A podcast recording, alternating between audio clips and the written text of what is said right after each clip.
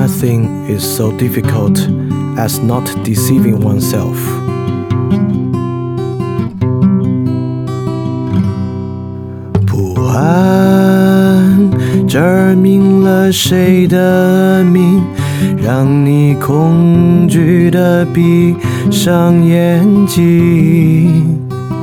雾伞照亮那个影，词句编织你的艰辛。饭店二点零第二章：语言何以可能？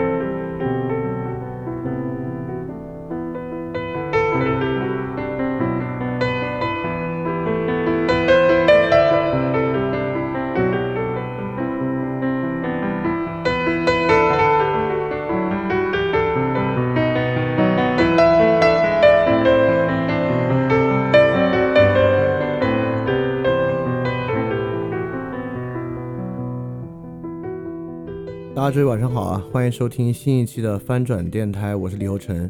那么呢，再次怀着感恩的心，然后尤其是坚持到现在的朋友们啊，我们这个漫长的翻转电台二点零的第二章呢，终于要接近它的尾声了。因为这个呢，确实挺难的，整个第二章，而且现在其实大家也知道，在网上，凡是你做这个。比较长线的节目啊，系列节目衰减的非常快，然后更不用说你做一个十多期的节目，这个衰减非常非常大的。所以说现在还在继续往下听的呢，真的非常非常感谢大家啊。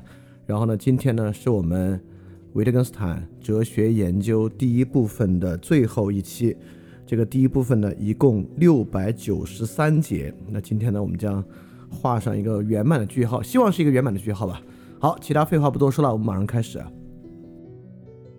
那么整个今天这期呢，我们管它叫做掌握在语言游戏中思考，也就是说，呃，整个维特根斯坦在哲学研究之中啊，针对语言这个问题，或者呢以语言问题的理解为中枢，其实勾连了非常非常多的内容啊。但在这些内容里面呢，针对语言这个问题，如果有一个最核心的概念，这个最核心的概念呢，就应当是语言游戏。所以说，对于语言游戏到底理解到什么地步，我们。如何能从我们过去对于语言，尤其是语言反映真实的那种理解，过渡到语言游戏，其实呢就是一个非常重要的问题。所以今天最后这一个部分，这第十九个部分，我们就用语言游戏来做一个核心讲。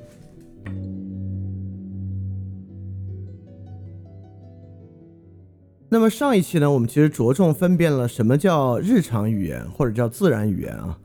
就上期呢，我们举了非常非常非常多的例子来说这个语理论语言啊，如何搞一个本体想象，这个自然语言呢，如何没有这么一个本体想象，就做这么一个区分，它是跟这个本体想象高度相关的。这个呢，我们可以用这个陈嘉映老师最爱举的那个例子啊，来帮大家回溯一下。陈嘉映老师最爱举的一个例子就是这么一句话，请原谅我昨天的冒失。呃，我们一般人啊，我们想这句话，那么这句话的核心呢，就是昨天的冒失。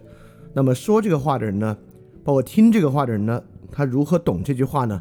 他们脑子里就得共同想着那个昨天的冒失，就昨天的冒失啊，在这句话里面有一个非常非常重要的地步。那么也就是说，请原谅我昨天的冒失。那么这句话基本上来讲啊，我们对他的回应呢，要么你就问哪个冒失啊？就说看上去一切合理的言说都是围绕这个冒失开展的。就比如说，你应该就说为什么那个冒失我要原谅啊？或者你说啊那个事情那个事情没关系。很多时候我我们也会这样去说，当我们这样去说的时候呢，就特别像昨天的那个具体的冒失，构成了理解这句话的意义特别重要的部分，听上去特别正常，对吧？但是我们要不要设想另外一种可能性？也就是说，当一个人跟你说啊，请原谅我昨天的冒失，你完全可以给他一个回应，就是说你不要用情感绑架我。也就是说，当我们回你不要用情感绑架我的时候，那个昨天的冒失。在里面又处于什么样的地位？是不是一定要回想、回溯到昨天那个冒失呢？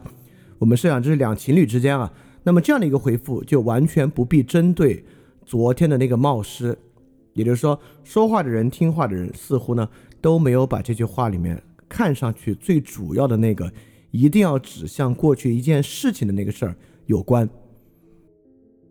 因而啊，什么叫做求得别人的原谅，可能是一个情感绑架？其实呢，这是一种语言游戏，对吧？就情感绑架本身，当然是一种特别特殊的语言游戏。这种语言游戏呢，是做出一种比较低的姿态，它可以是自我厌弃，可以是自我贬斥，可以是可以是抱歉或等等等等的。实际上呢，是把这个情感负担加注到别人身上，而不是自己身上。那么这里面呢，和这个人到底说了什么，他道歉了什么，他自我贬斥了什么，这样的事情呢，实际上关系就不是特别特别的大。因此啊。我们当然能举出很多很多的例子来证明，我们话里言说的一个对象就是一个实际存在物，对吧？我们讲一个苹果，我们讲一个椅子，我们讲胃部的一个炎症，我们讲你的一处骨折，这里的骨折、炎症、椅子、苹果等等等等，包括我们说啊，哎，昨天那个书啊，也是在讲昨天那本书，对吧？在这个情况下。我们就总觉得，在这些例子的浇灌下，那一切语言的对象里面，当然最重要的都是在讲他那个言说的，不管是一个事儿、一个物品、一个动作，或者呢一个情绪、一个情感，它都是实际一个个的对象。但上一期呢，维特根斯坦最开始就说了一句话，就哲学病的主要形式是什么呢？是偏食，是用一种单一的例子来浇灌我们的思想。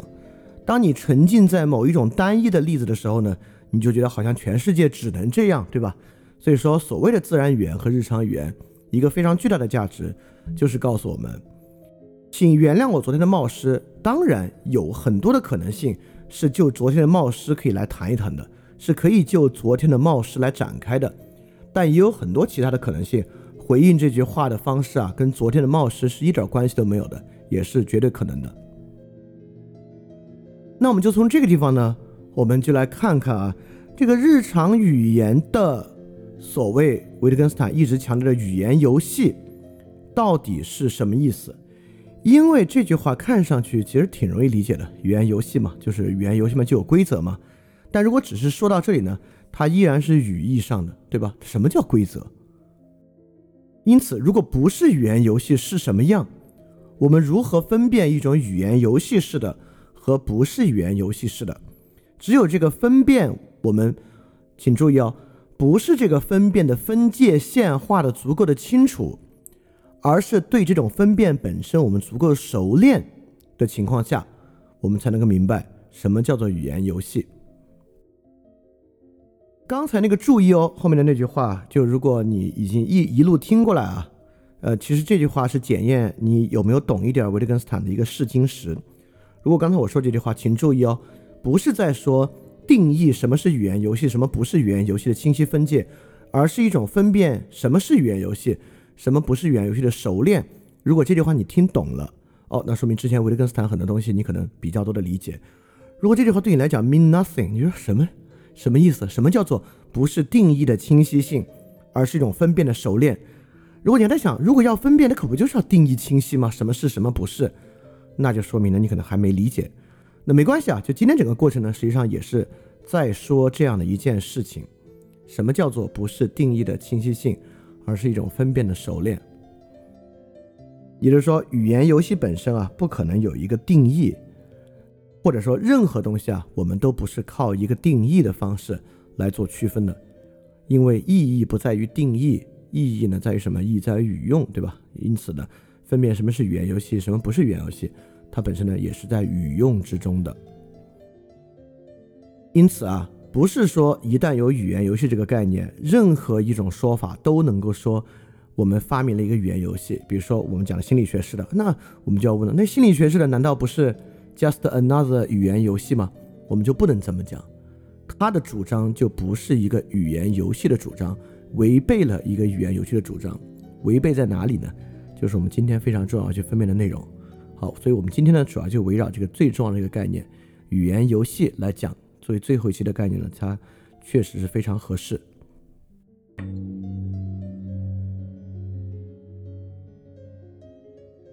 所以回到语言游戏这个概念呢，语言游戏是维特根斯坦在哲学研究里面发明的一个新概念。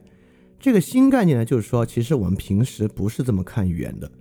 掌握一种语言游戏式的视角啊，是一个新东西。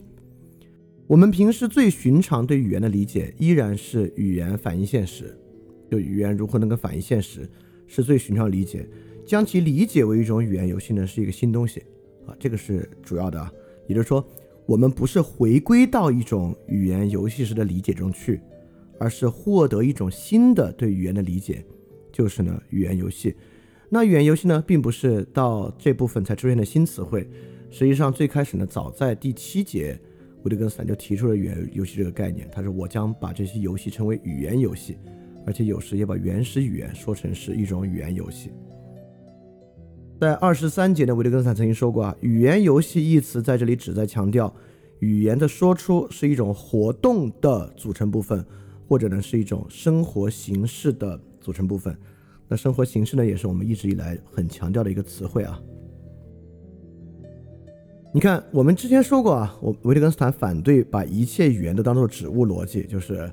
就是名词指一个物，动词指一种动作，介词指一种关系，等等等等，不要这么去想。但是呢，二十七节说啊，我们也可以说，命名以及和它联系在一起的指物定义呢，是一种特定的语言游戏。就我们语言中当然有指物啊，我们管苹果叫苹果，对对吧？但我们要知道，它不止指物，对吧？我们也管苹果这样的品牌叫苹果，这里就超出一种指物。但我们确实可以在买水果的时候，这是苹果，这是梨。我们教小孩的时候也是这样指啊。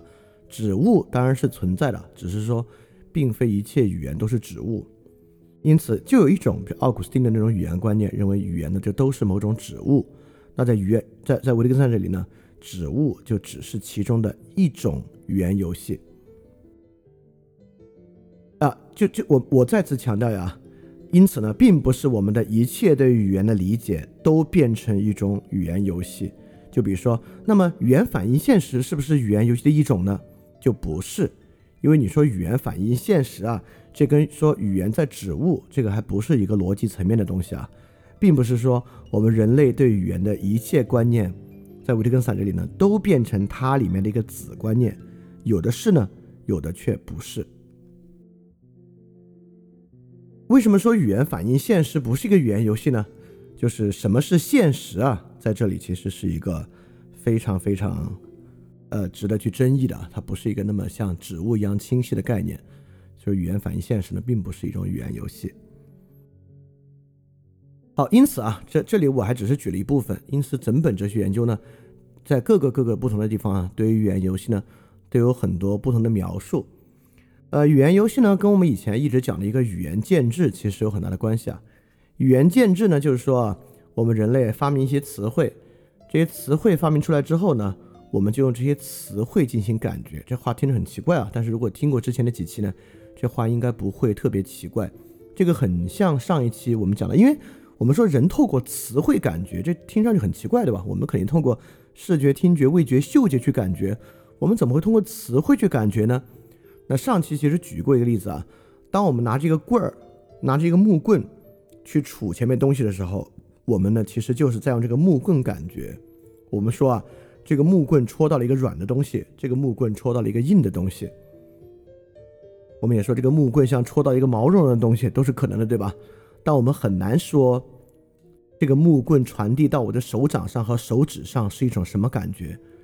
似乎啊，我们的感官就在那个棍儿尖上，而不在我们的手掌上，听上去很奇怪。但你拿棍儿杵过杵过东西啊，你就是这个感觉。比如你拿登山杖走的时候，比如说你杵到地上那个泥很滑。你冰面很硬，石头等等等等的，你就像在用登山杖的杖尖在感受，而不是用你的手在感受一样啊。因此呢，在建制中感受确实是如此。我们使用语言进行感受，其实呢，就像是用一个棍子的棍杖尖去感受，等等等等一样。所以在语言建制中感受呢，是我们呃用语言过程中一个非常重要的。但这个语言建制是如何组合起来的呢？实际上就是我们今天要讲的，就是里面呢就是一个一个的语言游戏。只要有一个语言游戏呢，就产生了一种建制，有这种建制呢，就有一种感觉，就有一种我们能够来起作用的。你把它想成一个机器、一个工具都可以啊。我们就做成一把斧子，做成一个木棍等等等等。我们就是我们不是拿一个一个词汇来用的，我们是拿一个个语言游戏来用的。从某种功能主义的角度，这个时候确实可以讲功能主义。功能主义就是起作用的这个环节嘛。起作用的呢，就是语言游戏。我们可以说啊，是起作用的最小单元。一个词汇单独是不能起作用的，一个句子本身也是不能单独起作用的。一套一套的语言游戏，就是起，就我们人跟人之间达成共识的这个语言游戏啊，可以说呢是起作用的最小单元。好那么我们今天怎么来理解语言游戏呢？实际上，我们依然是从什么不是语言游戏开始，我们就从一个非常非常熟悉又非常具有典型意义的例子开始来看。实际上，我们现在是很多时候是怎么去理解语言的？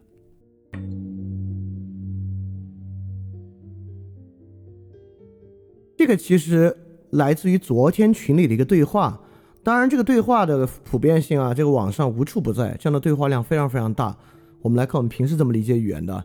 这个对话呢，始于一个同学说：“我最近比较焦虑。”但这里面哪个同学说比较焦虑的不重要了，因为呃，感觉自己有焦虑情绪的人非常非常多啊。这个是今天一个非常非常普遍和广泛的一种感受。反正吧，这个对话始于一个人说：“我最近比较焦虑。”那么从焦虑之上呢，我们都能想象，很多时候对这样的话，我们的回应方式是在说啊。比如说啊，我们说要学会与你的焦虑相处，要把你的焦虑的对象啊，你为什么事儿焦虑？你要把那个对象呢当做一个平常的东西看待，这是一种说法。我们也会说呢，呃，我我们啊，如果处在一个长期压抑的环境中呢，就很容易会引起人的焦虑。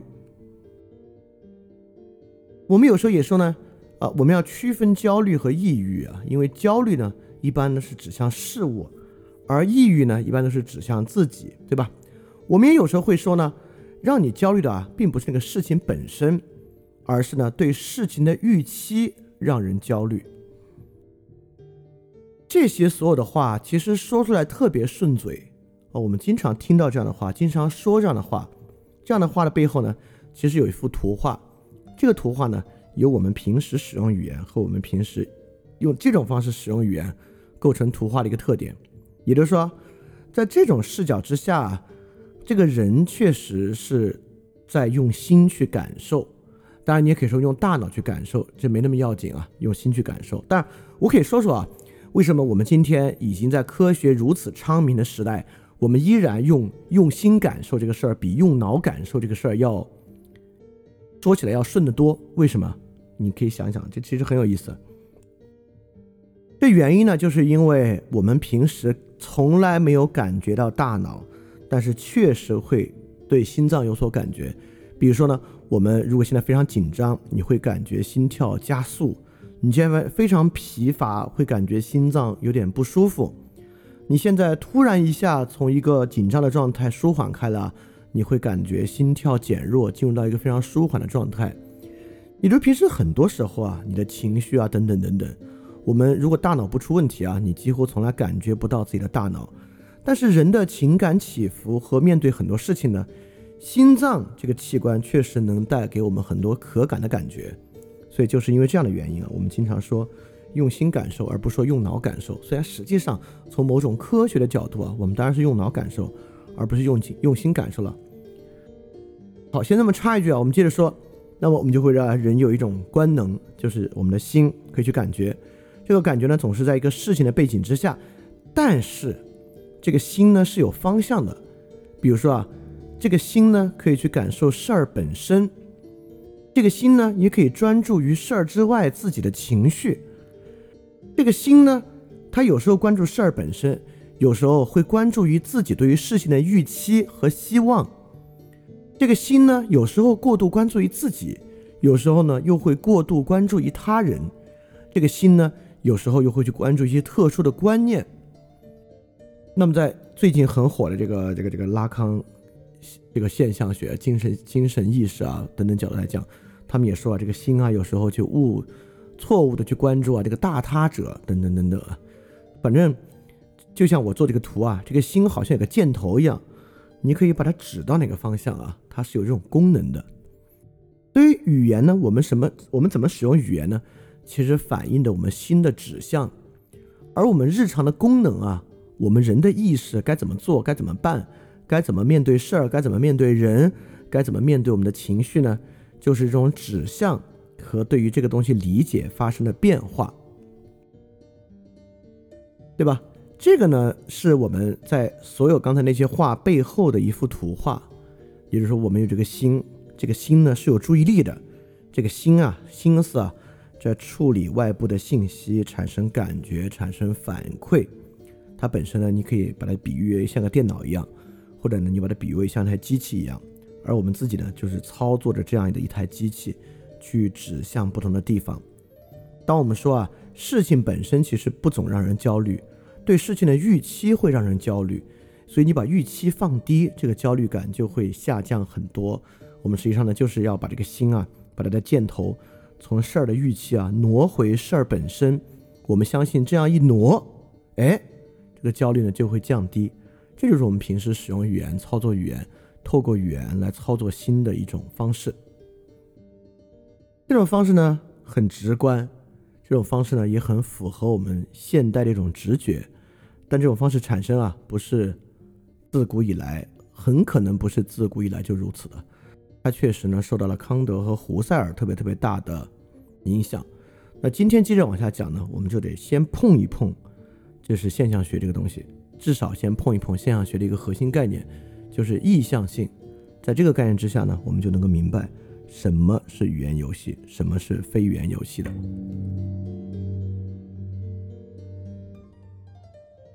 如果你看了这两期或者这三期相关的一些文本啊，哲学研究的文本。你就会发现有一个词出现的频率非常非常高，这个词就是意向。意向这个词呢，英文就是 intention。这个词呢，就如果你对这个思想史熟一点啊，呃，维特根斯坦的时代啊，当然是这个现象学啊风起云涌的时代。现象学的核心词汇意向性就是 intentionality 这样的一个词汇。因此，维特根斯坦在这个地方这么大规模的提及意向，实际上呢，他言说的对象，他想去分辨的东西呢。就是现象学，就是现象学中的意向性。这个意向性呢，是由现象学的这个先宗师啊布伦塔诺，呃找出来，从中世纪经验哲学中挖出，然后又由胡塞尔加工。这个过程我们暂时按下不表啊。整个这个部分呢，我们在黑格尔精神现象学的部分再去详细的说。呃，基本上呢，胡塞尔的观点啊，每一个意识本身呢都是具有意向的，啊，意思就是说呢，我们的意识，人的意识是 consciousness。注定啊会将我们认识的对象客体化，并且去指向这个对象，这个过程呢就被称为意向性。当然啊，这么说你是会觉得一头雾水的，不知道在讲啥。我把它和过去我们学习的东西做个对比，你就明白了。比如说啊，笛卡尔肯定不这么想。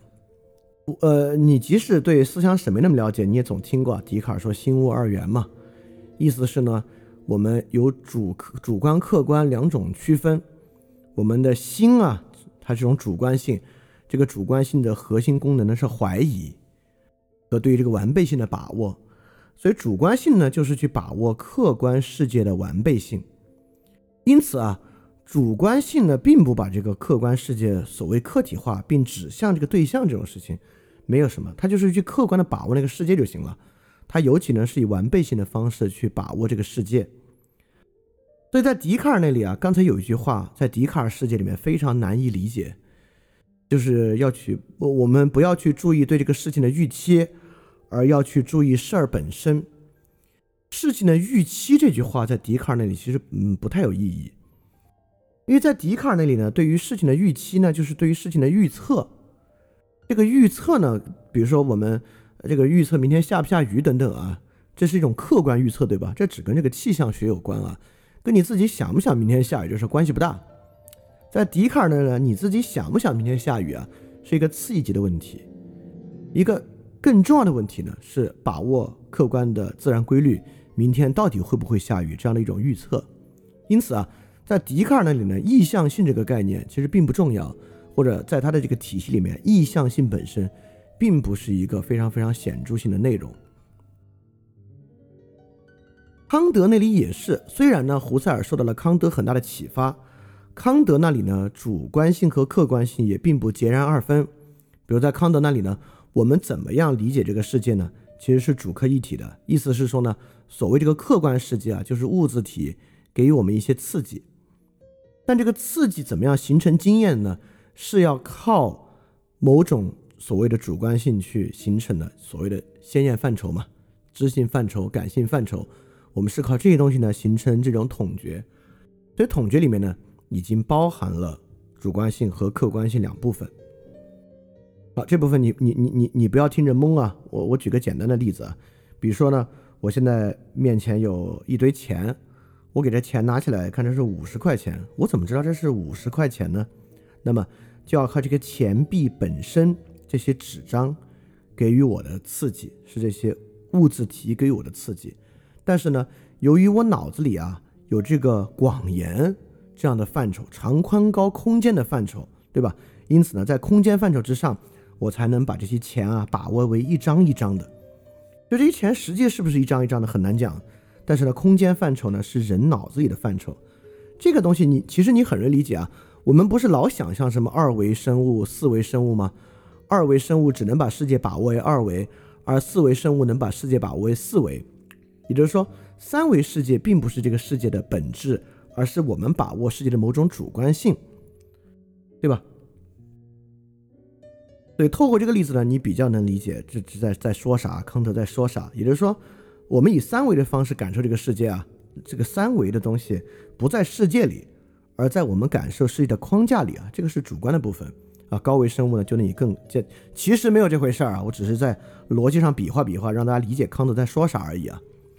但康德这里呢，跟胡塞尔这个意象还有个区别，在康德这里啊，我们用一个游戏的术语来概括，大家应该很容易理解啊。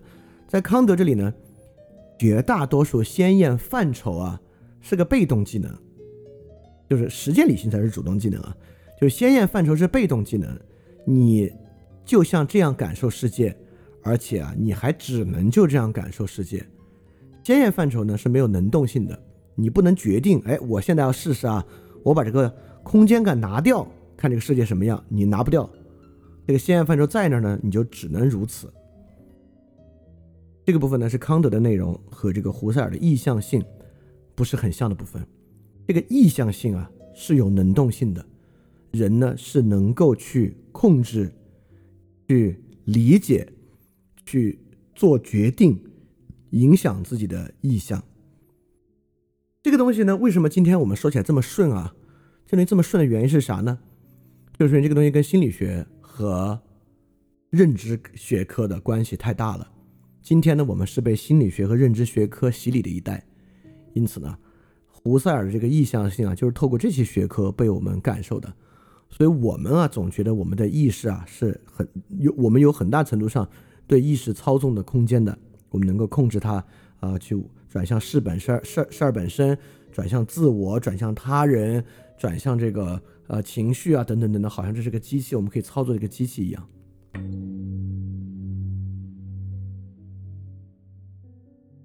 因此啊，为什么今天意向性啊意向这个东西对我们来讲这么顺嘴呢？就是因为有很多学科啊都是在这个意向性想象的基础之上构建的学科。包括心理学啊、认知科学啊、学习理论啊等等等等啊，很多很多，包括瑜伽等等等等，其实都是在意向性基础之上建构起来的学科。而且在胡塞尔那里，其实是分外知觉和内知觉的啊。当然，其实一切的核心在于内知觉啊，外知觉呢也是受到内知觉的加工的。这个东西呢，它一个现代的比较科学的版本是丹尼尔·丹尼特。我们知道这个人是一个很厉害的一个。呃，博学家，他呃，物理学啊，数学啊，他是个比较硬科学的人。他写过一本很有名的书，叫《意向立场》。这个意向立场呢，就是他认可意向性学科背后的这个整体世界观，并且啊，丹尼特为什么认可他呢？丹尼特是从实用主义的角度认可他的。这话什么意思啊？丹尼特并不认为我们的世界可能真是这样，我们的大脑真是这样。丹尼尔丹尼尔丹尼特当然认为大脑不是这样。丹尼尔丹尼特对于人的意识构建呢，叫做这个多重草稿理论啊，它不是意向性的，它恰恰是去意向性的。但他会认为我们人感受呢是意向性的。因此，丹尼尔丹尼特为什么会认为这是一个实用学科呢？他就认为啊，一个人真有情绪问题，你去告诉他，你现在不要专注于你的情绪，而专注于人本身、事儿本身，这事儿是起效的，这事儿是有用的。对丹尼尔丹尼特的这个意向立场呢，被称为这个心灵功能主义，就我们的感受啊，都建基于这个心灵功能。所以心理学这个东西呢，未必反映了真实，但是呢，确实可以仿佛在调试我们心灵这台机器。去调整方向啊，对它进行重新编码啊，构造人的认知形式啊，它是非常有用的。它是在这个角度之上来接受，就是接受这个意向性的。这个呢，当然也是我们很多人现在去接受意向性的的一个方式。正是因为我们今天已经非常接受这种意向性的思路了，所以说呢，刚才那些呃指向这个指向那个的话才那么顺嘴。而语言游戏式的与这种方式是截然不同的。所以我们今天花这么多时间来说意向性，就是维特根斯坦为什么在接近末尾的地方如此大篇幅的在讨论意向，就是他所设想的我们使用语言和透过语言建制感知世界的方式，不是透过意向的方式在做的。意向的方式呢，不仅不是起作用的，而且呢还是带来误导的。这个真的是就是非常非常重要的一个问题。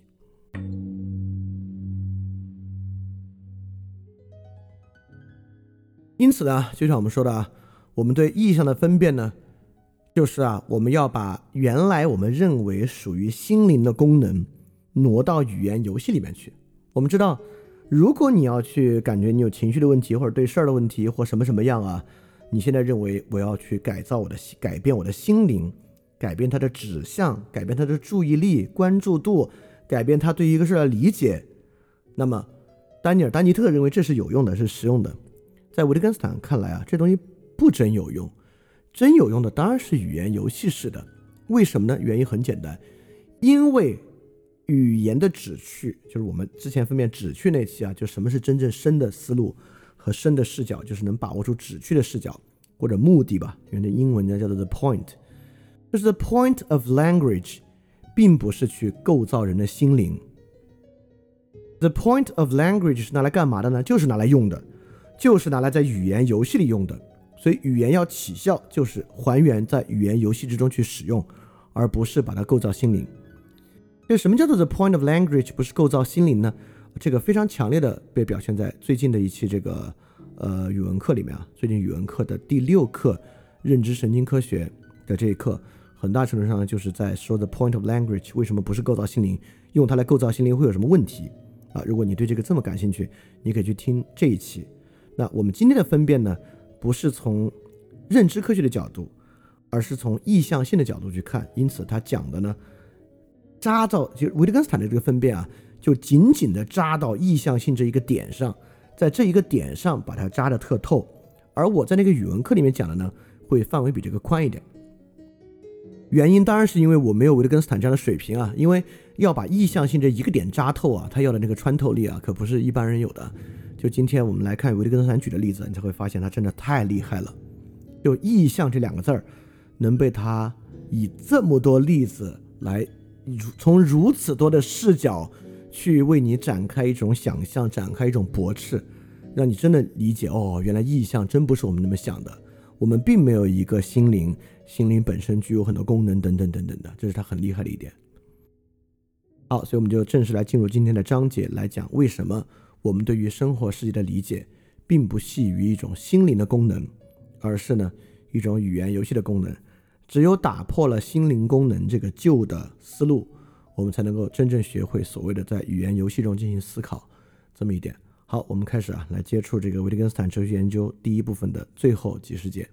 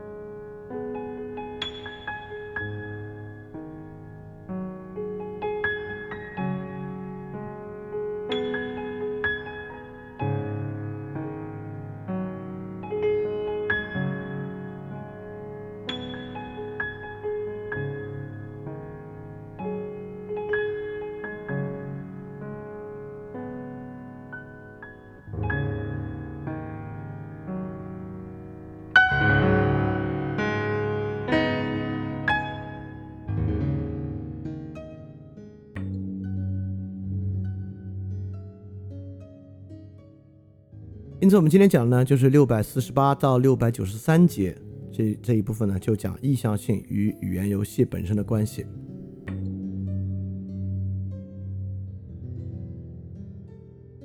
今天这期呢，我们分成三部分来讲啊。第一部分是六百四十八到六百五十九节，这部分呢主要讲我们平时很多语言都在表达意向，对吧？但其实表达意向呢，必须依附于一个语言游戏才能起作用。单单表达意向本身啊，没有这回事儿，它是起不了作用的。但这部分讲完之后呢，你可能还是会觉得，那还不是有意向这回事儿嘛？只是说意向不能单独起作用，对吧？那马上的第二部分六六零到六七七节就在讲啊，这个意向。并不是我们先有意向再有言行，好像呢只是说这个意向得在语言游戏里起作用，而是我们想象的在言行之前的这个意向，并不是在言行之前，我们并不是脑子里先有意向再有言行，这个意象本身啊就是一个语言游戏的构成，它本身呢就在语言游戏之中，它是语言游戏的一个部分，而不是语言游戏启动之前的一个前概念，一个之前的条件，不是这样的。我们并非先有一个意象，再有一个人的言行。也就是说，就像我们刚才分辨的，并不是心灵先有一个指向，再有之后的种种种种的现象和条件和某种注意力，从来没有这样的一个东西。这是第二部分。那第二部分说完呢，我们还是会认为，OK，那我们能接受吧意象在语言游戏之中。那么呢，我们有一个在语言游戏之中反映我们内在目的的部件，对吧？不是。第三部分六七八到六九三节会告诉你啊，意象是一个外在对象，就意象本身呢，也不是一个人内的人的内在对象，意象是人拿来进进行外在沟通交往的一个东西啊，它的真正结构在世界中，而不在人心里。好，这是这三部分层层递进，彻底瓦解掉我们对于 intention 这个词的很多理解和旧的观念，所以很重要啊。所以今天这期呢，可以看作一个巨大的澄清。今天这期澄清完成之后呢，其实很多问题啊都会变得清楚的多得多得多。好，我们现在开始啊。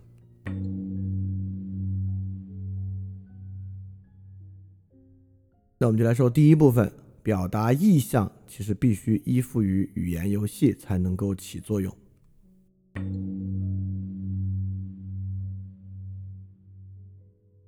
首先呢，我们看六四八到六五零三节，其实是在说的意象本身其实必须在语言建制里才起作用，脱离语言建制，意象不起作用。这怎么说的呢？六四八节啊，维特根斯坦举了一个例子，说啊，我已经不记得我的话了，但是呢，我记得我给他说话的意图，我呢是想用我的话来安慰他。你看这个例句啊。似乎可以表明意象是可以独立存在的，也就是说，那个话已经没了，但我为什么说这个话？我记得是为了安慰他，因此安慰人呢本身就是一种意象，我的一个 intention，I intend to comfort him，类似这样对吧？所以说六四八，维特根斯坦先举了个例子，似乎表明啊，当然有这个独立的意象了，跟语言无关的意象，我是不是可以记不住话？但是记忆记住我说话的目的确实有可能，对吧？就像在六四八节的括号里啊，维特根斯坦就说啊，我记不得我的话了，但清清楚楚记得我的话的精神。哎，这听上去确实啊，意象是可以独立存在的。但是这个时候我们要问一个问题：不管是我的精神、我的意志啊，你给他起什么名字都好，人怎么会有安慰他能他人的意向和能力？这个安慰的能力和意向是咋来的呢？怎么会有这个东西呢？啊，在六四九啊，维利根斯坦就说：那么没学过语言的人就不可能有某些特定的记忆了吗？好，在刚刚这个例子其实就在问：如果一个人根本没有学会安慰这种语言游戏，他可能产生安慰的意志、安慰的精神吗？也就是说。你当然可以说我已经不记得我的话了，但我清清记清清楚楚记得我话的精神的我的目的我的意图，但是这种意图是不是得先这个人曾经被人安慰过或者观察过安慰，明白安慰的语言游戏怎么样，才能产生安慰的意图？也就在说，我们如果想象一个狼孩儿，对吧？一个狼孩儿从小生活在这个狼的族群里啊。我们把它拿到这个人的社会中来，我们发现了他是这个不会语言的，那他看到其他人伤心，他能不能安慰？啊，你看我们经常有这样想法，我说啊，这个主人伤心啊，这个狗会去安慰他，这狗会去在他身上蹭蹭，对吧？狗会去贴着他，对吧？好，你会觉得这是安慰，但这是很有意思的问题啊。这还是那个问题，潜水艇会游泳吗？对吧？就狗有这个行为，但是这个行为是安慰吗？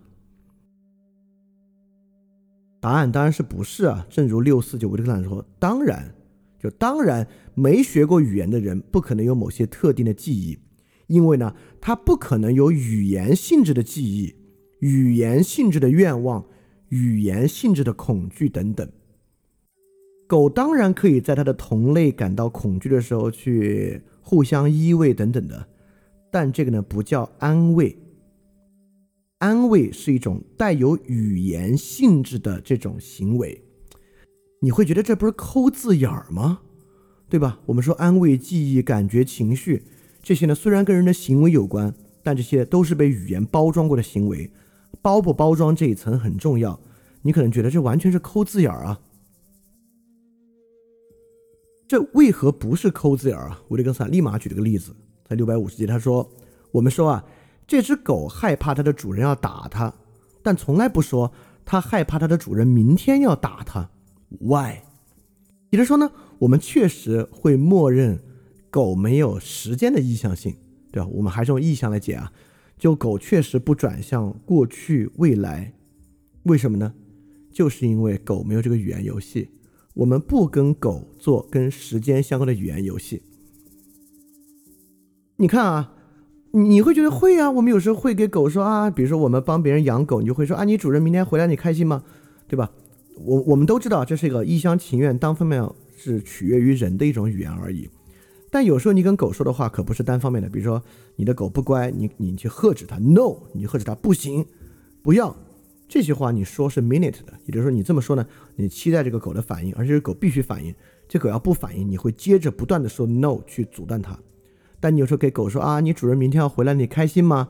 这个呢是人一厢情愿、自我娱乐的一个方式而已啊。也就是说，我们确实从来不跟狗说，对带有带有时间意向性的话，比如啊，我们下午要出去，这话对狗没有一点意义啊。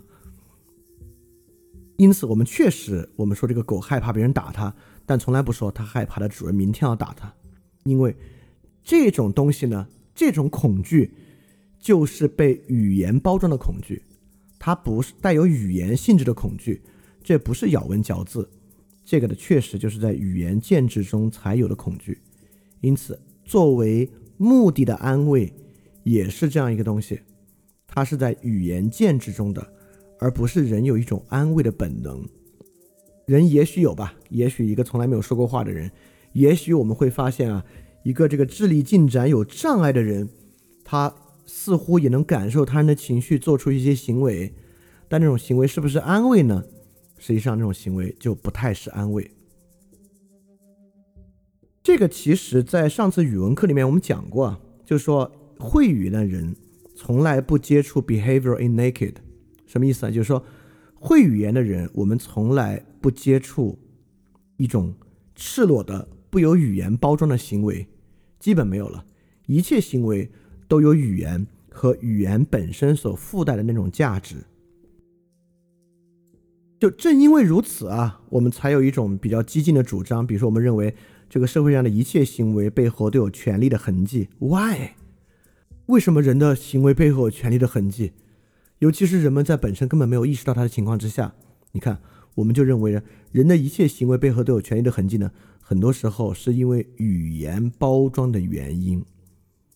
比如说，我们说，哎，这个女性好温柔啊，很多女性会认为这话背后有权力意志。为什么会有权力意志呢？是因为温柔这个词在语言建制之中的位置，和它在语言建制之中更多的被用来形容女性，因此。这种特质就叫做语言性质的特质，温柔。因此，在这个意义之上，才说得上这背后有没有权利等等等等。所以，这个呢，就叫做意象本身在语言建制之中。我们所声明的这些意象，我们以为是前语言的，我们以为在语言之前就存在，语言只是反映它而已。但维特根斯坦向我们展示，就有狗的这个例子啊，非常明确的向我们展示，不是，如果没有语言建制，这些意象本身都不可能存在。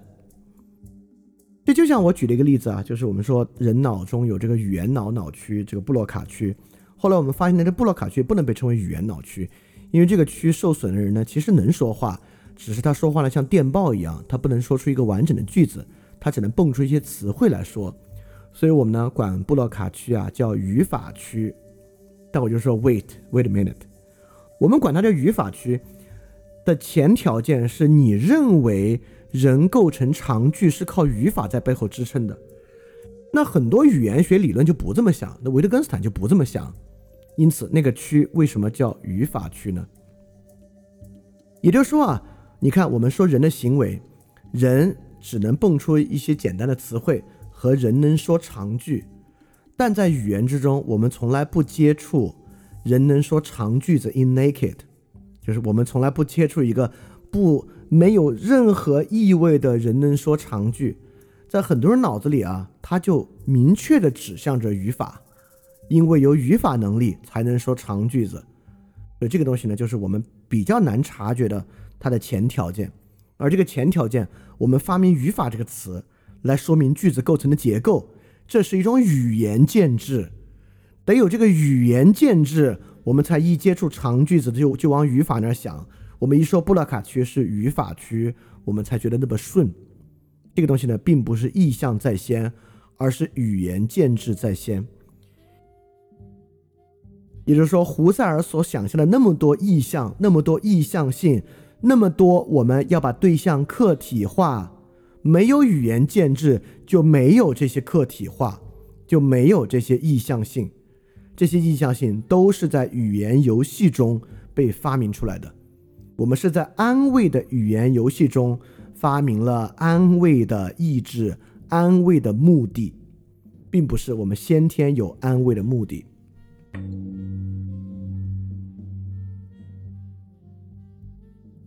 那么接下来在六百五十一节啊，维克斯坦向我们说明这个意象。我们过去都认为这个意象太清晰了，人有意象，人比如说对事儿有某种意象，人说他的情绪的时候对情绪有意象，人当然有对事儿的预期啊，他都能分得很清楚。这些意象很好分，这跟我们最开始说这个问题一样啊。哲学病怎么来的呢？就是用单一的例子来饲养我们的精神，就是因为我们老举这些例子啊，我们就觉得意象太清晰了。比如说，你说我好想他，哎，这个意向很明显啊，这不就是对于他人的关注吗？当然，你可以说，你你看，我们可以说，你这不是想他，你是啊，沉溺于这个想念的感受本身。你看，你是说，哎，你看这里的意向性的区分也很明显啊，要么呢是想那个人，要么呢是想念这个感受本身，要么是人本身，要么是感受本身，意向很清晰啊，对吧？威利根斯坦就说啊，你就是老举这种例子，你才觉得意象清晰的。维特根斯坦在六百五十一节举了个例子啊，说我记得当时我还挺想多待一阵儿的。维特根斯坦就问你，那这个意象是啥？你看我举了个更复杂的例子，这话虽然复杂，但其实平时在我们生活中其实老说这样的话，就说我当时多希望我可以抑制住我自己让他离开的愿望啊。来，这话你一听都明白。但你要分析分析意向是啥？这地方意向性啊，是不是变得有点模糊了？我们问，我当时多希望我可以抑制住让他离开的愿望啊，这里的客体是什么呢？是不是就变得有点模糊了呢？对呀，语言建制中的意象可以非常复杂，脱离掉我们最开始清晰的那个人有一个心，心有一个箭头，箭头一会儿指着人，一会儿指着情绪。一会儿指着他人，一会儿指着自己，这个图画，一旦你找了一些别的例子啊，这种意象的清晰性马上就瓦解了。这个很像我们以前举过一个例子啊，我们以前不是举，我们老认为这个人啊，人脑不就是做这个条件选择吗？对吧？我们就说啊，你要么去给我买买可乐，要么买雪碧，对吧？你懂这句话，所以你去买，你就是要么可乐，要么雪碧。if not 可乐就雪碧，就二选一嘛。我们也说，我们经常给别人说那种复杂的条件选择，对吧？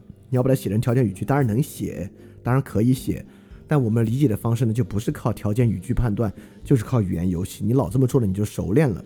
你老是觉得人是做这个语法选择，人脑是语非门，因为你是老拿这种二选一的例子去想，那人脑当然是语非门的，对吧？你去拿一些复杂的例子想的，人脑就不是那样的。这地方是一样，在这个我当时多希望我可以抑制住让他离开的愿望，这里面呢，明显在讲一个意向，讲一个 intention。但是呢，这里那种意象的清晰性，好像就指着一个东西，要么指着人，要么指着我，要么指情绪，要么指事儿本身。在这句话里面呢，就很模糊。对意象的客体性啊，就胡塞尔所以为意象一定是一种客体化的，它能够浓缩出一个客体来。它其实呢，来源于我们总是想那种过度单一的例子。实际上，意向性没有一直具有这种清晰性。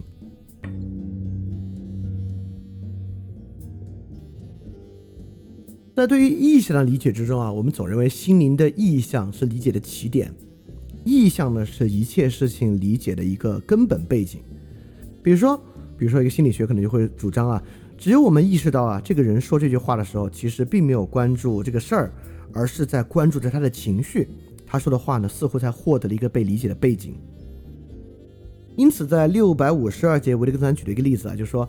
我们读一个小说，这小说说啊，他用满怀敌意的眼光打量着他说，维特根斯坦就说，这个时候呢，我们一般都会以为啊，后面他说的这句话能够获得理解的原因呢，是因为我们这时候把握住了一个根本的意向性，就是满怀敌意的意向。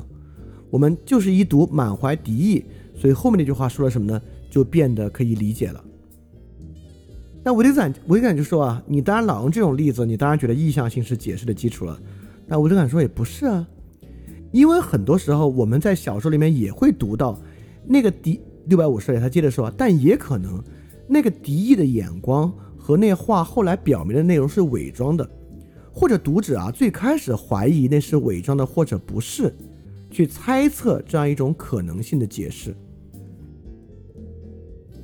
对吧？也就是说，当意象不明的时候，我们一样可以往下读，而且为什么会这么想呢？就是因为有背景，比如说上一幕啊，这两个人谈笑风生，很明显可能做戏给别人看，但之前呢又显得两个人确实有矛盾，所以读者站在上帝视角，就才能体现出这种理解的二分性。这个人可能是真的很恨他，也可能就是逢场作戏。你带着这个东西往后读，这个东西是没有问题的。所以六六五二，我就跟奶说啊，你也许对自己说。这两个人在这里是敌意相待，实际上却是朋友，等等等等的。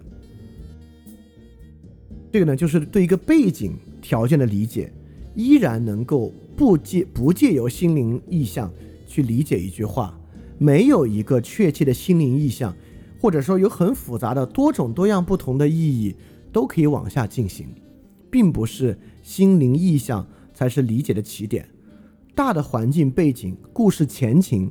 就能够构成心，就就能够构成理解的起点了。因此，如果之前的故事已经写了两个人有时候谈笑风生，但好像背后呢又确实有一些纠葛，这个时候他说他打量着他说，你一样可以读出这句话可能有两种解释的意味，根本不用写他用满怀敌意的眼光在前面，你呢其实也能够从中读出某种敌意，所以意向性呢不是理解的起点。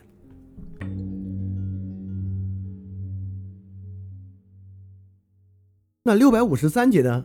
维特根斯坦接着去分辨我们最开始问那个问题啊，就是起作用的是不是心灵的意向呢？因为丹尼尔·丹尼特虽然认为啊，人不是人的意识未必是真的有那么强烈的意向性的，但是呢，我们依然可以用一种意向的立场来看待问题，就是因为我们人所感知的东西啊是意向性的，先有意向，再有言行。所以意向的立场呢是可取的。对维特根斯坦啊在六百五十三节举了一个看地图的例子。他说啊，想象一个情况，我对一个人说啊，我按照事先准备好的一个地图走了一个路线。但你看，我们经常给别给别人画的地图是那种简笔画，对吧？我们大致画一个街的情况，然后我们画个箭头，画个箭头，画箭头，他就拿着这个走就走到了。那如果按照丹尼特的解释啊，我们意向是一切的起点。先有意向，再有言行。那么路线图本身呢，就是一个意向的指引。它呢，其实在作用于人的意向和意图。那么也就是说，这些这个地图呢，影响着他的意向，影响他如何走。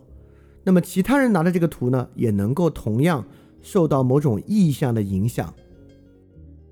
那么为什么这个地图，你我们都知道啊，这个地图你拿给第二个人看，他是根本看不明白的啊。如果按照意向解释呢，我们就要说，其他人为什么看不明白呢？是因为他缺乏一个初始的意向。什么初始意向呢？就是那个人想走去你家。如果说另外一个人也想走去你家，他是不是拿着这份地图就能够被这个初始意向驱动，并且被这个线条所驱动走到你家呢？我们当然知道不是了，对吧？为什么看不懂这个图？当然是因为那个人没有站在你初始的位置上，没有看到你看到的街景。什么情况之下这张地图对其他人有用呢？你就得把其他人带到你找人给你画地图这个起点，哎，很可能呢，这幅地图在这个情况之下才能够起作用。对维特根斯坦在六五三在问啊，我们可以这样说吗？我当时要这样旅行，似乎啊就是从地图上解读出来的，这无非等于说我现在从记起了某些心灵状态中读出了这个旅行的意图。所以说，哪种解释更能体现出这个地图起作用的方式？是这个地图作用于人的意图，在初始那个他要来你家的意图的驱动之下，这个地图不断作用于他的意图，告诉他在哪里产生向左拐的意图、向右拐的意图、执行的意图到达的？还是说这个地图起作用是从初始位置、街景？等等等等地方起作用的，对丹尼尔丹尼尔丹尼特设想那种意象的实用主义和起作用，其实有很强的同与反复色彩。就比如说我们最开始那句话啊，你有很强的焦虑情绪，是因为你太把意象投射到自己的焦虑情绪上了。你有焦虑情绪，因为你的意象投射到了焦虑情绪之上。它其实本身呢有很强的同与反复色彩，很明显，在这个地图的例子里啊，起作用的呢是环境和语言游戏，是你从小啊玩过这种看地图的游戏，是你站在别人帮你画地图的起点，你看着街景，别人告诉你第一个路口、第二个路口，你才可能读得懂这个地图。地图起作用绝对不作用于人的意图。而作用于环境和语言游戏之中，这就是为什么最开始啊，丹尼特认为意图本身是实用主义的，在维特根斯坦视野之下不是。和什么东西叫做语言是拿来做语言建制的，不是拿来构造心灵结构的。就语言游戏起作用的永远是环境外线，起作用的呢不是内在过程。这个我们分辨过很多次了啊，就在这个意义之上，因为。我们平时总有一种感觉嘛，就是说这个意向立场就是起作用啊。那很多人去跟心理医生聊完之后，就是感觉好一些啊，对吧？那我们该怎么处理这种感觉呢？该怎么处理他自己声称他真的好一点了呢？这种感觉难道这不代表它起作用吗？啊，这个我们就只能退回到这个语言的 point，这个语言的旨趣是拿来干嘛？我们能从它起作用的机制之上来看出什么实用，什么不实用。因为双方都可能说啊，那我觉得有用啊。这边说我觉得就对事儿最有用啊。对你，你该怎么去分辨呢？大家有一个分辨方法是说，那当然多元主义啊。你说你有用，那你就用那个呗。我干嘛要管你那个东西是不是有用呢？哎，这个时候你可能很很难抑制住产生这样的想法，对吧？那那当然，维根斯坦这套也有用啊。那不能否定意向有用啊，因为有人就是感觉意向有用。为什么我们要去否定意向有用呢？我们为什么否定意向有用啊？就是因为从意向导出的很多有用啊，是会对其他人带来伤害的。这是我们一直讲的一个非常关键的点啊。当然，很多东西对你自己能感觉有用了，你不管不顾，天上天下唯我独尊，人不为己，天诛地灭，总是有用的。在很多情况之下，这种话、这种态度都会感觉有作用，但它能起作用多长时间？以及它如何会影响他人呢？哈，这是个非常值得考虑的问题啊。因此，在语言交往中起作用，这种交往理性的作用，才是可能真正具有伦理学价值的作用啊，这是个非常重要的事情啊。当我们讲作用的时候呢，当然不是讲功效的作用，其实很大程度上呢，在讲有伦理意义的作用才是作用。这是一个非常重要的观念啊，就是恶的价值那根本就不能不能叫价值，就善的价值才叫价值，那恶的价值就不能够被叫做价值，这是个，但这是一个其实之前我们在个人主义平民社会就分辨过的一个东西啊。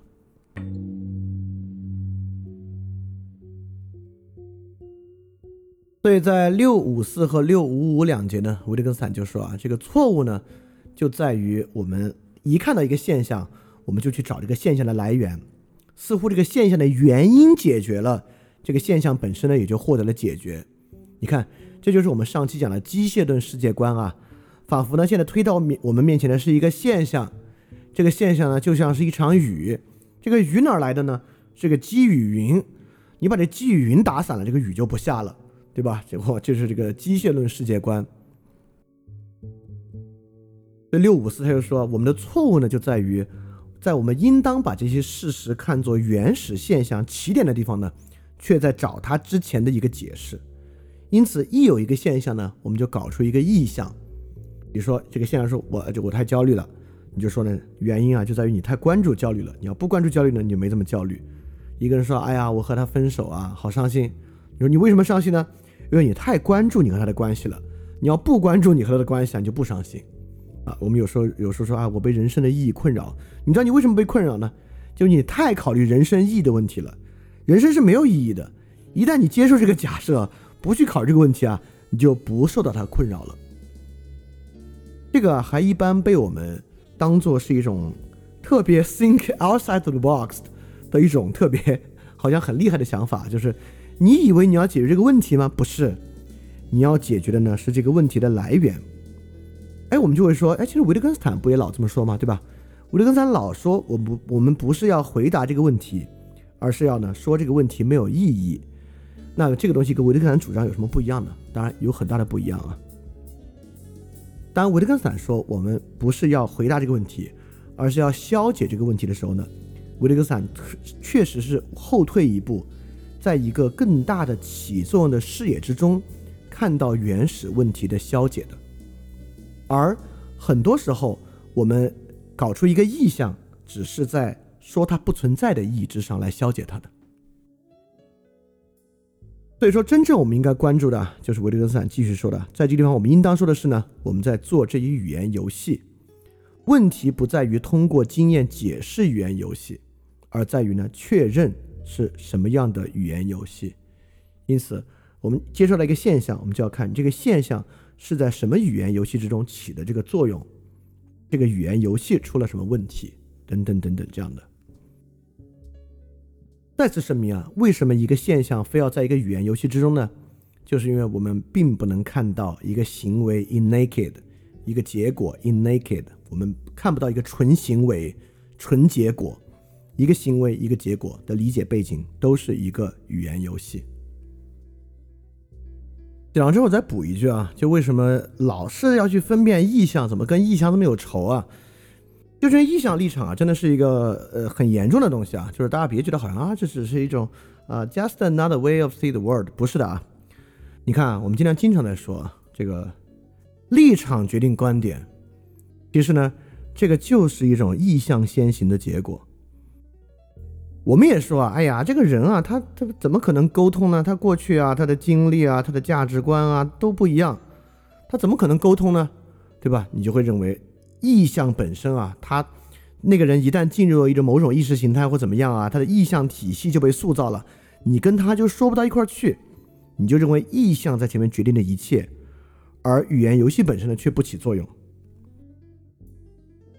所以说，就是这种。意象的观念和语言游戏的观念，实际上是非常非常不一样的啊。当然，当然，说到这里啊，也千万不要把今天的节目收敛到哦啊，嗨，其实这两个小时啊，就是在讲人要沟通，不要自说自话，不要相信立场先行，没有这么简单啊。这是今天节目能够理解它重要性的一个片段而已，不是今天节目就是为了说这个。因为最近我很害怕，就是今天大家总结能力很强。很多人比如看我写的文章，就哦哦，这文章就是说啊，要少说多做，那哪有那么简单？他妈写了六六千个字，这文章就是这四个字就总结出来了，就没有那么简单。就是大家不要去啊，太轻易的陷入到一个特别简易的一个呃解释里边去。就虽然这个解释，呃，如果凝结到这四个字呢，似乎跟说了跟没说一样。刚才那个东西啊，也只是。理解这个节目重要性的一个方面而已啊，我们接着继续啊。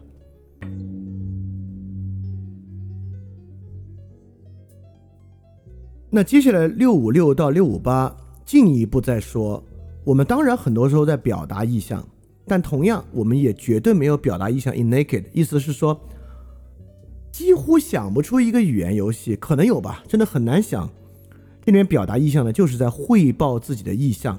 表明自己的意向，比如六五六，他说啊，我就跟他说，我为什么会对一个人说，我早先有过如此这般的愿望呢？我举了个例子啊，比如说你参加一个高中同学的婚礼，然后啊，大家都上去祝愿啊，我们都对那个新郎说，哎，你运气真好，高中那会儿啊，和他结婚是我们大家共同的愿望。那么你说这话是为了去再现？报道当时大家的一个状态吗？不是啊，这是夸奖里面这个新人的一个方式，对吧？这是夸奖两位新人的一个方式。你表达这个意向很可能是夸大的，很可能不是。你这么说不是为了汇报这个意向，而是为了表达祝福，表达对他们的夸奖。因此啊，像维根斯坦问。人怎么一来就会用语言表达我们称之为以往愿望的报道或以往意图报道的东西呢？当然，因为非常多的各式各样的原因，我们因为各式各样的原因、各式各样的目的会来讲我们以往的愿望。那你看，我帮大家举个例子，举个反例，就确实我们说，比如说我现在自言自语对我说啊，哎，早知道早点买比特币就好了。当然。我说这话绝对不是让大家买比特币啊，最好不要碰这种东西啊，就是投机，投机而已啊，连投资都不是。我只拿举例子而已啊。我们说，如果这个时候一个人捶胸顿足的说：“哎呀，早知道当时买比特币就好了。”比如说两个月之前，这个人真挣扎了一下要不要买，最后没买，对吧？哎，那这个时候他早知道当时买比特币就好了，那不就是对当时自己想买比特币的意图的一个还原和报道吗？这听上去觉得，听上去真的是对吧？但维特根斯坦就很厉害，他给你构造一个例子啊，在六五七，他说，我们设想一种表达方式，每次我们在表达一个意向的时候，我们就说我对自己说怎么怎么样，这话啥意思啊？你看，刚才我们举了个例子啊，我们说，哎，你运气真好，高中那会儿啊，和他结婚是我们大家的愿望啊，那么在这里面就可以被改造为，你运气真好。高中那会儿啊，我们都对自己说，要是能和他结婚就好了。也就是说，确实，好像一切意图 （intention） 都可以被改造为一个语言形式，就是我对自己说什么什么样就好了。那么我们就可以说，哎呦，当时啊，我就对自己说，哎，要是我能早点买比特币就好了。这看上去像是个意图的报道，对吧？好，这个改造很有意思啊，因为这个改造，接下来维特根斯坦六五八就问，那现在我们就要知道，人是怎么使用“好像对自己说”这个表达式的，因为这个表达式的含义绝对不是在于对自己说，啊，你看，我立马就帮维特根斯造了个句啊，我写篇作文，写一一帮学生去这个去支援边疆嘛，去去去去去村子里当这个老师。我就说啊，看着他们意气风发的样子，仿佛他们都在对自己说要加油啊，对吧？我们经常可以这么去构造这样的话，对吧？所以说，对自己说，早知道当时就买比特币就好了。你运气真好，高中那会儿，我们都对自己说，能和他结婚就好了。就这个话呢，其实也不是对自己汇报意向。而是借鉴了一种明智的语言游戏，也就是说，这个也是一种语言游戏，而不是一个对自己表达意向 in naked。因为我们经常会在很多句子里说啊，就是他当时对自己暗暗下定决心，就这种话非常非常多。这种话呢，都不是说在汇报他当时想了啥，而是一种明智的说法。所以我自言自语对自己说：“哎呀，当时早知道当时买比特币就好了。”实际上是一种明智。这个明智呢，是为了促使自己现在买比特币。因此，这个表达意向也不是纯粹的一种表达意向而已。那我觉得维德维德根斯坦的这段推论啊，是很精彩的一个推论啊，因为确实构造出一个例子。我们自言自语说，可不就是仅仅为了表达意向而没有别的目的吗？维德根斯坦向我们证明不是，这是一种明智的目的，也不是没有目的的。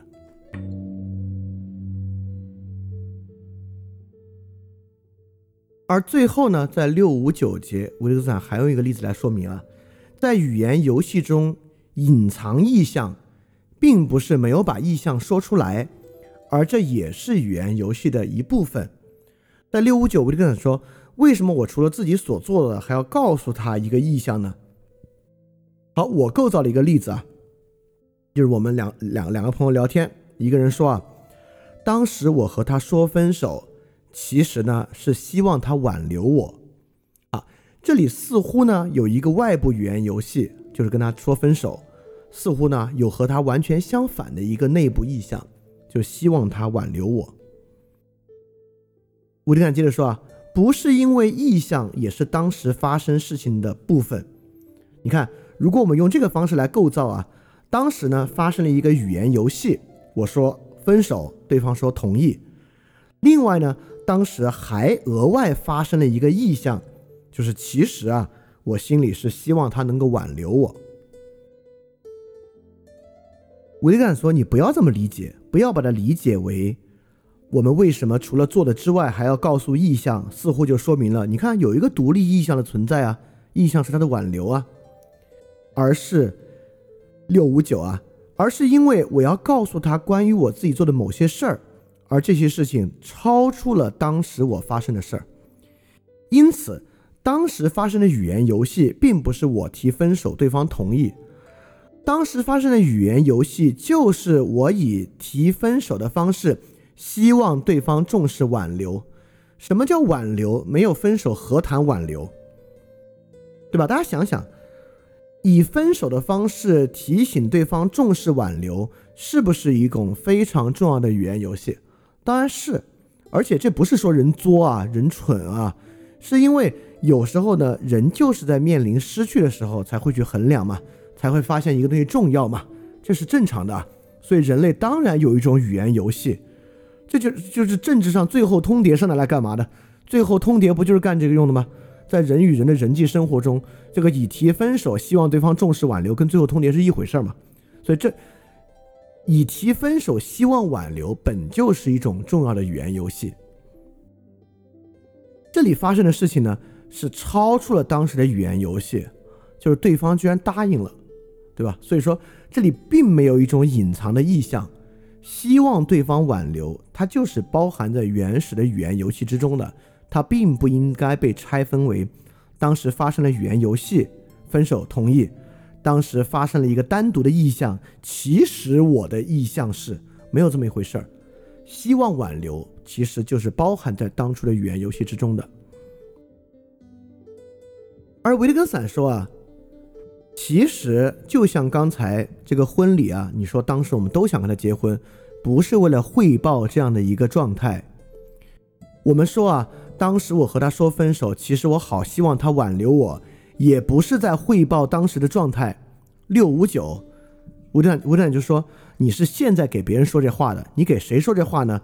你这时候做的事情是在向那个人敞开心扉，但这个敞开心扉呢，不是基于自省。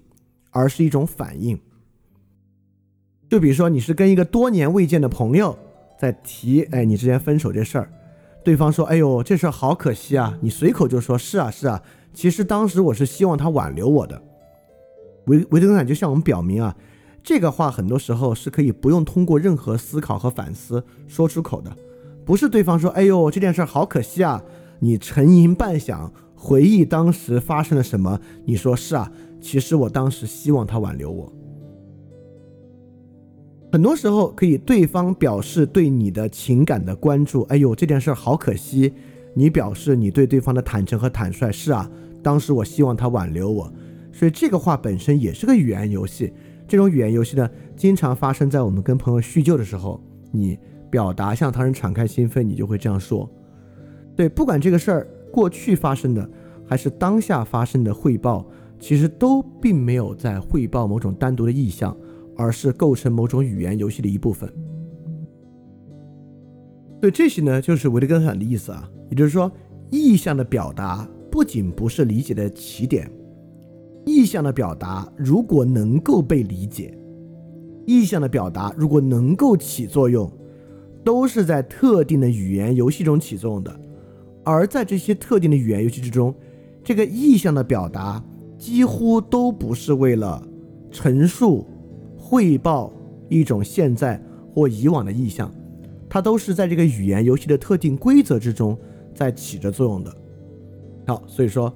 这个从很大程度上瓦解了我们认为先有意向再有言行的这种想法。表达意向是一种语言游戏，且必须在特定的语言游戏之中才能起着它特定的作用。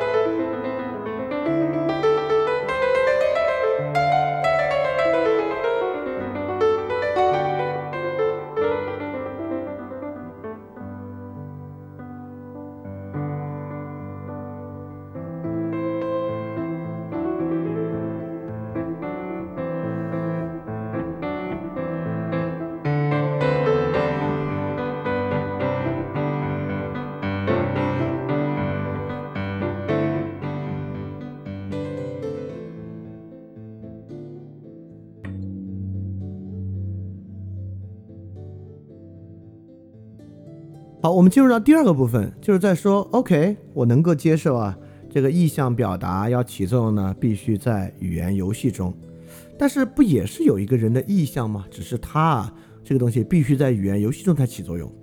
好，第二部分呢，吴正就在说啊，不是的，意向本身就是一种语言游戏，而不是说它是来自于我们内在的一种指向的，没有这个内在指向，它本身就是语言游戏。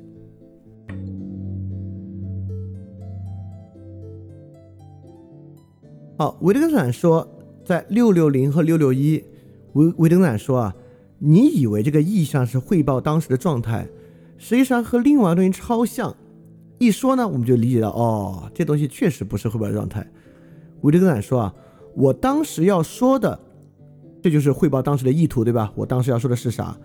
这一个表达式的语法，和我当时能继续说什么什么这一表达式的语法，非常具有亲缘关系。这个初听起来会非常难理解，什么叫做我当时能继续说，和我当时要说有亲缘关系？这跟我们之前举的一个例子有关，也就是说，我们经常有一种语言游戏，是说，哎，刚比如说我我我跟另外一个人聊一个事儿，聊到一半被人打断了，打断之后那个人说，哎，刚才我们在聊什么来着？然后你想了一想，再说，哦哦，刚才我们在聊那个那个那个，这个话就接下去了。我们在上期分辨过啊，每次我们问，哎，刚才我们在聊什么来着？你几乎都没有在回忆刚才我最后一句话说的是啥，而是在回忆刚才的情境、刚才的整体氛围、刚才的语境。因此，你回忆的不是我当时要说什么，而是我当时能说什么来把这个话头接上的。这就叫做我当时要说什么和我当时能继续说什么这一表达式是有亲缘关系的，而我当时本要是一种意图的表达。维特根斯坦就说啊，我当时本想，我当时本要和你当时能怎么怎么想和你当时能怎么怎么要是有亲缘关系的。因此，六六零在第一个例子中呢是回忆意意意图，第二个例子中呢是回忆某种理解，这两个事很像。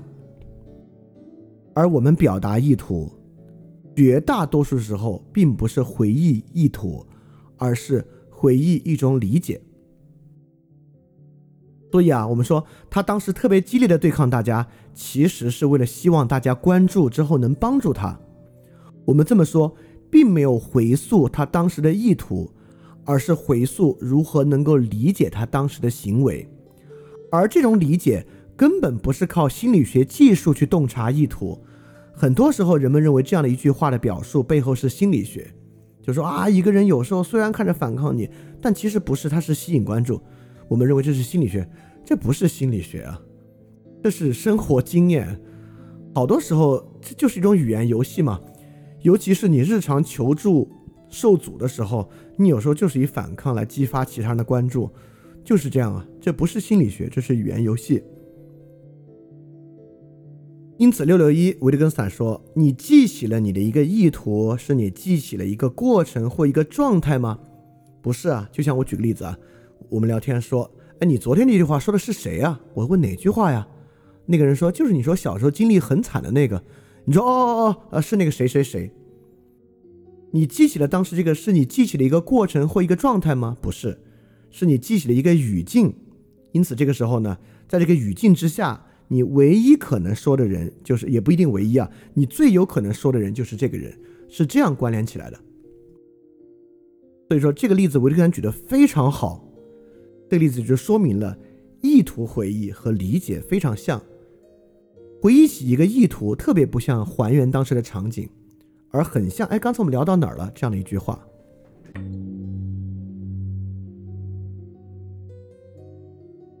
对，刚才那个例子非常好啊。我们是在说，我们总以为意图和意向是一直在脑子里非常清晰的东西，是先有它，再有别的。但在刚才例子之中呢，我们说明我们去汇报一个过去的意向，其实非常像我们跟别人聊天的时候去回溯过去的一句话。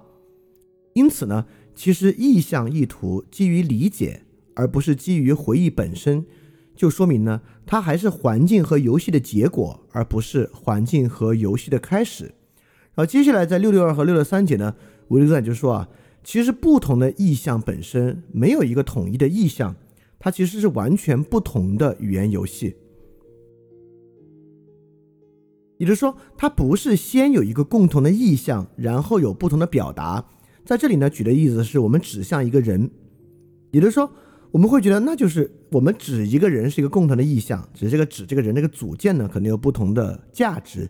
其实不是，在六六二，维特根斯坦说啊，如果情况稍有不同。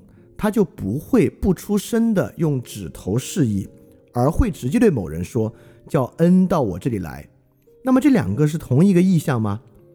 这个情况本身重要吗？这个情况本身其实超重要。我举个例子，很像这个啊，就大家可能都玩过类似杀人游戏这样的东西啊。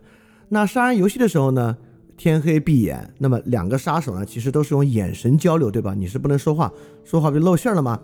因此啊，你就用眼神给一个人指示他，然后对方说 “OK”，比了个 OK 的手势啊，你就闭眼了。结果天亮，最后游戏结束，你发现对方搞错了，对吧？因此游戏结束复盘，你用手指着同一个人说：“我刚才是说他。”那么这两者，你似乎一个是用眼神指他，一个是用手指指他，指的也是同一个人。因此这个时候我们能说你在这里有同一个共同的意向吗？因此，我们能说，那都是先指他，再有指他的目的吗？指他本身不就是共同的意向吗？对吧？维特根斯坦也猜到了，你肯定会这么说。因此，六百六十三节，维特根斯坦接着说：“那我当时说啊，我当时意味的是他，那就有一幅图画浮现出来了。例如，我看着他，指着他等等。但维特根接着说，但这个图画无非像一个故事的插图嘛。从这幅图画本身，我们什么结论也得不到。”唯当我们了解这个故事，我们才知道这个图画到底是干什么用。因此啊，这个时候总结，这不都是先指他，再有指他的目的吗？似乎指他是一个共同的 intention 和意向。维特根斯说啊，这当然不是，在这两次，一次用眼神指他，一次用手指说，我刚才是说他，完全不是一个 intention。对不同的意象，其实虽然看起来非常像，虽然形式上非常像，但其实本身就是完全不同的语言游戏，所以并没有先有意向再有表达。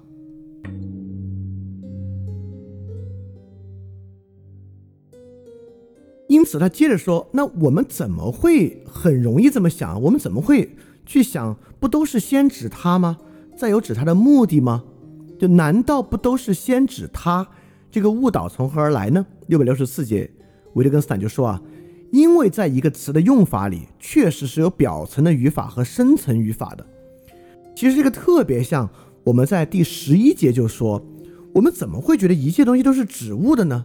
因为我们感到困惑，我们谈话中听到的词，在书写稿件和印刷品中看到的词，它们都有千篇一律的外貌。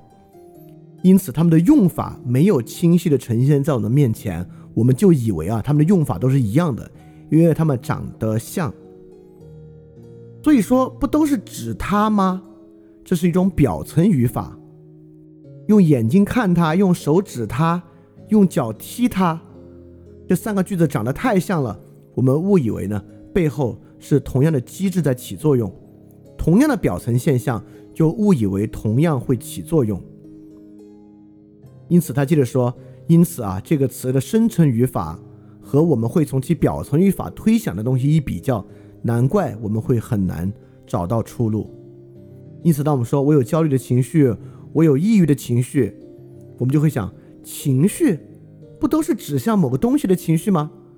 所以我们就想啊，焦虑指向对事情的看法，抑郁指向对自己的看法。这样的总结其实来源于表层语法。”而不是来源于深层语法，那你就要问了，那深层语法里焦虑的本质是啥？所谓深层语法，就是指一个词汇起作用的语用，对吧？语法即语用，所以这个时候呢，深层语法你得看它在什么地方起作用。因此，焦虑指向对事情，抑郁指向对自己，这种简单的区分等等的，其实都是表层语法起作用。它都来源于情绪，不都是指向某个东西的情绪吗？这样的表层语法，这个东西呢本身是强烈误导性的，所以这种误导性呢来源于表层语法的相似啊。因此，其实我们可以看到，在哲学研究之中，很多时候我们对语言作用机制的误解和错误来源于语法的相似性，来不是语法的相似性，来源于这个语言现象本身的相似性。因此，总结出所谓的意向性，其实好多时候都是来源于表面造句、语法和句子的相似性。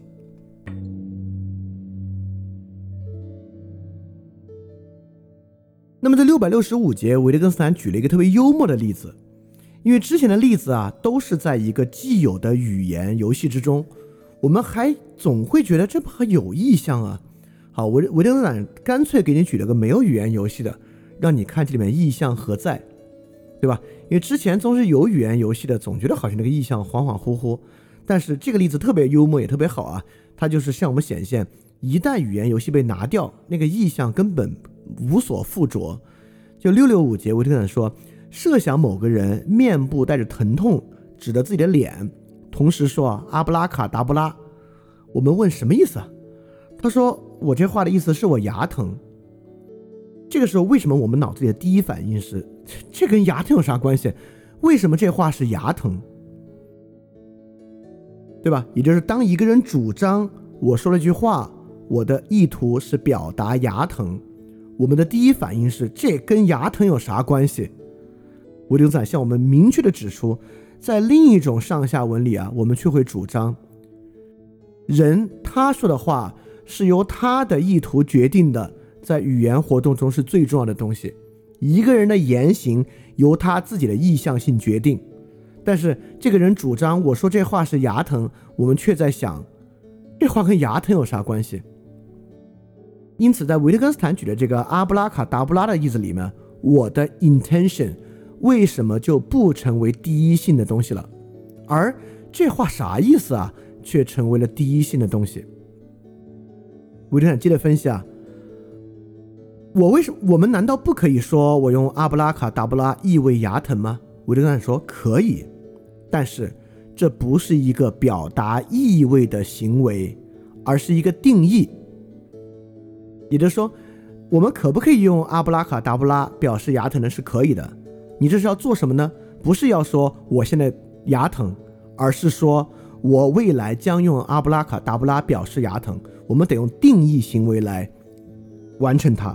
或者作为它的前提，而不是用意味行为作为前提，缺乏语言游戏，一个单独的意象甚至无法起作用。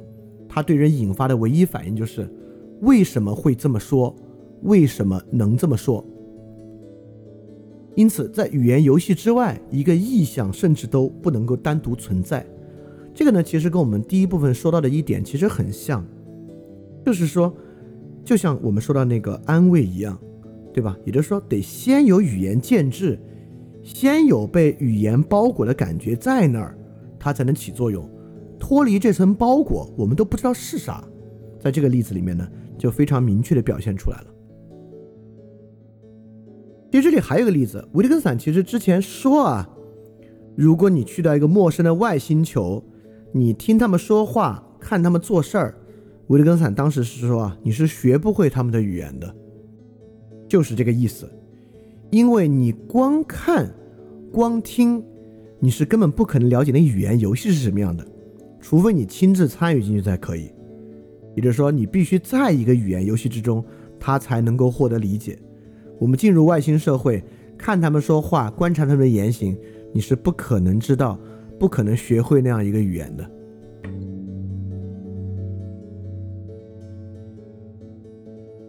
在接下来更有意思啊，在六六六到六六八这三节，维特根斯坦甚至向我们表明，在很多时候啊，如果假设有一个先在的意象存在，会带来非常巨大的困扰。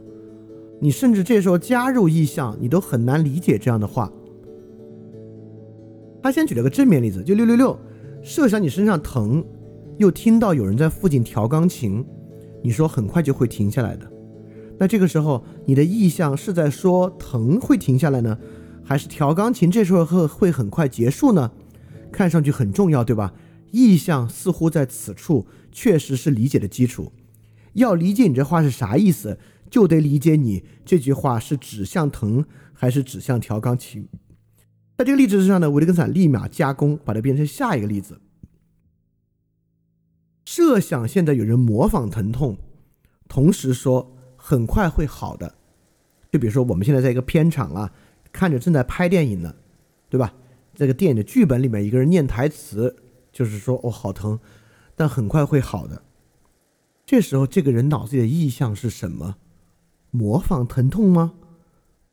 回忆自己过去的一个疼痛，以把它再现出来吗？对吧？这里如果非要假设是一个意向。让或者说要表演好这个意象吗？到底是哪个意象？这里非要假设有一个意象在前，反而会变得非常混沌。还有更麻烦的，我就敢接着说，那如果这个人就这个人模仿疼痛啊，说很快会好的，他还跟着说了一句话，现在已经不疼了。这句现在不疼了是什么意象？念台词的意象，把刚才的对话完成下去的意象。回忆自己过去疼痛消失的意象，对吧？为什么这句已经不疼了这么好玩又这么奇怪？因为我们总觉得疼啊，当然有意象了。比如说这个人牙疼，他的意象呢就是指向他的疼痛。但假设一个人真疼痛啊，一个人真牙疼，吃了止疼药，哎，说不疼了，现在不疼了，意象是什么？对吧？一个东西消失了，意象是什么？你说指向那个疼，但是那个疼消失，OK？那模仿疼痛说不疼了，意向是什么呢？我举了个更复杂的例子啊，一个人模仿疼痛在电影片场，但有一个小孩啊，不知道是演电影，真以为他疼，很关心他，他安慰这个孩子说啊，不疼了，放心吧，不疼了。这时候意向是什么呢？疼吗？安慰孩子吗？等等等等的。就很难讲。在六六八，维特根斯坦举了个更有意思的例子，说但人不也可以这样骗人吗？他说很快就会停下来，指的是疼痛。但如果你问你意味的是什么呢？他却回答我意味的是隔壁的噪音。你会想人怎么会前后矛盾，对吧？我反过来举一个例子啊，也就是说你现在突然说哇快结束吧，你旁边的人问你什么快结束？你其实是疼快结束，你是很疼的，但你为了怕他担心，你撒了一个善意的谎言，说我是希望隔壁的噪音快结束。然后等你真结束了，对方说你当时是指噪音快结束吗？你说不是，当时其实是太疼了，我想这个疼快结束。好，这里的意向是什么呀？你看。如果非要用意象解释，就得这么解释。我们就得解释，他先有一个疼的意象，再有一个呢想不让他人为其担心的意象，然后转向了隔壁噪音的意象，随后说希望噪音疼。如果非要用意象解释，就是这个解释；如果用语言游戏解释呢，就是说他现在撒了个谎，避免别人对他担心。到底哪个解释更自然，是一个更好的解释？假设一定用意向串联，是否在这些例子之中，其实会造成很大的困扰，对吧？尤其是一个疼痛的结束，那你说疼痛的结束是啥意象？没有了，是指向啥呢？它都不疼了，它现在能指向哪儿啊？指向它原来疼的位置，不疼了。来，这都是可以造句这么讲一讲啊。因此这部分呢，维特根斯坦。完全把这个意象拿掉，构造了一个，如果你非要以意象作为言行的开始，反而会带来很大困扰的场景，啊，我觉得是维特根斯坦举例的例，举例的能力真是登峰造极的一个例子啊。在这里，我们确实会发现，意象甚至都不是一个必要的东西，在很多很多例子之中。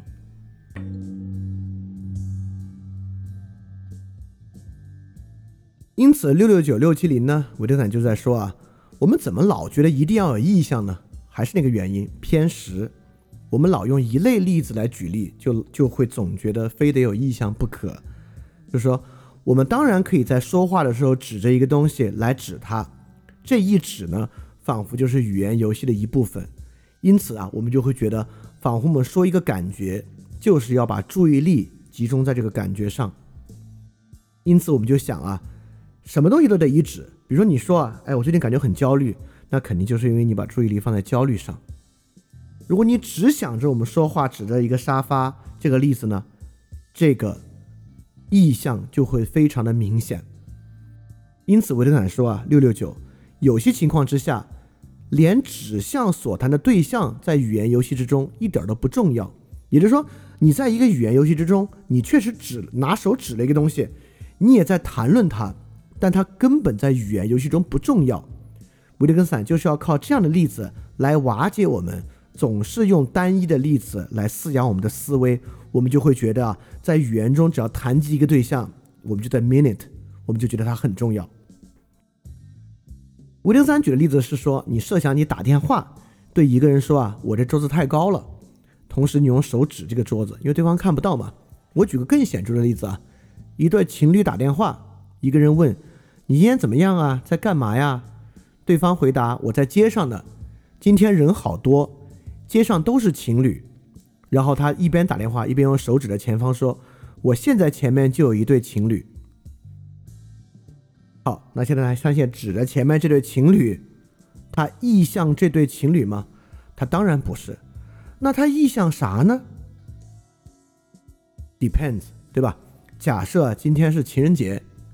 这个人啊，特别希望这个人陪在他身边，因此啊，他指谁都不重要，他呢是想让这个人陪他，而这个人不在旁边，他这个指向对方的情侣，并不意味前面的真实的东西。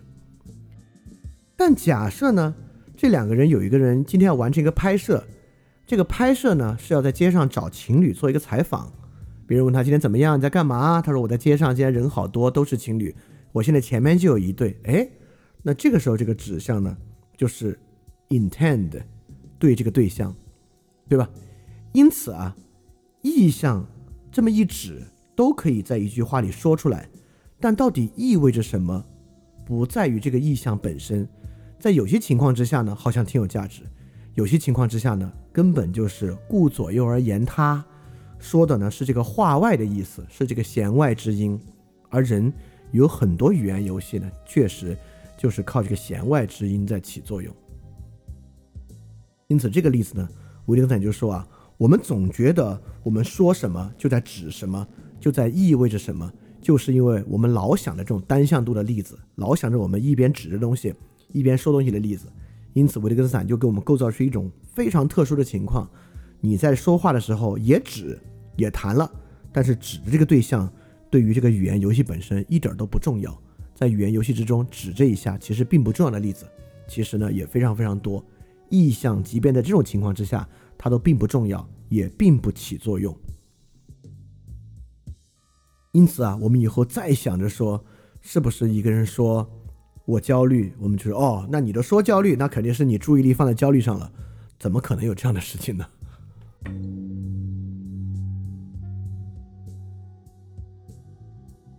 而六七幺维特根斯坦说明啊，这个意向型的词汇有时候恰恰还不不是指你要专注到那个注意力点上，很多时候这个意向型词汇不是指那个点，恰恰是说要综观。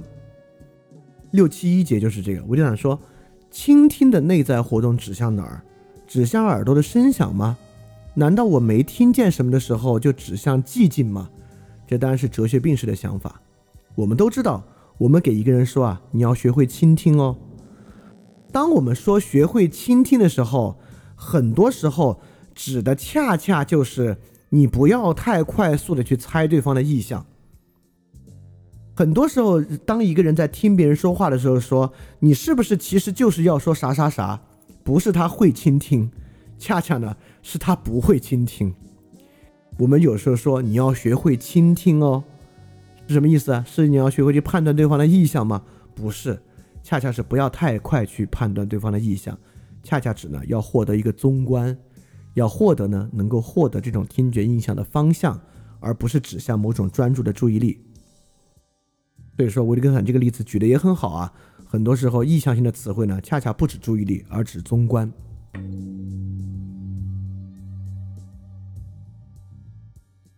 那么，从六七二到六七四节，维根斯坦进一步瓦解。我们有时候就是在谈及对方的意向，但其实根本没有谈对方的心灵想象。这话什么意思啊？我举个例子，维特根斯坦是说啊，如果把感受状态称为指向某种东西。那它指向呢，并不是我们通过这种状态获得的感觉。就比如说我们说啊，哎呦，你的抑郁啊，在于你太关注自己的情绪了。维特根斯坦说，我们当然有时候说这种话，对吧？我们平时会说，哎呀，你太关注自己的情绪了。这话啥意思啊？这话是在说对方的心灵太过于指向他自己的情绪吗？当然不是。难道因为意向不存在，这话不能说吗？这话当然可以说。但我们平时说啊，你太关注自己的情绪了，不是在说对方心灵的状态。恰恰这话经常发生在哪儿啊？发生在你跟对方做一个谈话，我们在谈一个事情，对方啊三番五次在谈，哎呀，我的感受是这样的，我的感受是那样的，而不谈那个事儿。你说你太关注自己的情绪了，是对方说太多，你在描述对方的外部行为，而没有描述对方的心灵状态。对吧？我们经常说你太关注什么什么了，是在描述对方的言行，而没有在描述对方的状态。当然，这个时候你就说了，他言行难道不是因为他的内在状态，他有这个言行吗？难道不是因为他的心灵关注的他的情绪，他的语言才关注着情绪吗？维特根斯坦就觉得你肯定会这么想，因此维特根斯坦六七三就说，如果我们也可以说，心灵状态就是伴随着话语。但这个东西呢，这种伴随跟我们平时使用伴随是完全不同的，和意义伴随某种姿势不同，对吧？我们说谈情绪不就是心理意向指向情绪吗？但吴迪安，你说，我们确实可以说，我们一我们一边说话，我们用姿势伴随着我们说话。这话怎么说呢？你是可以拆开的，什么意思？比如说我手舞足蹈的说一段话，现在你可以要求我，哎。你现在别说话，只做刚才的手势，我是可以做到的。同样，你也可以说，那么呢，你现在不做刚才的手势，只说刚才的话，哦，这是可以的。维特根斯坦就说啊，这也是我们能够使用伴随这个词的标准语法状态。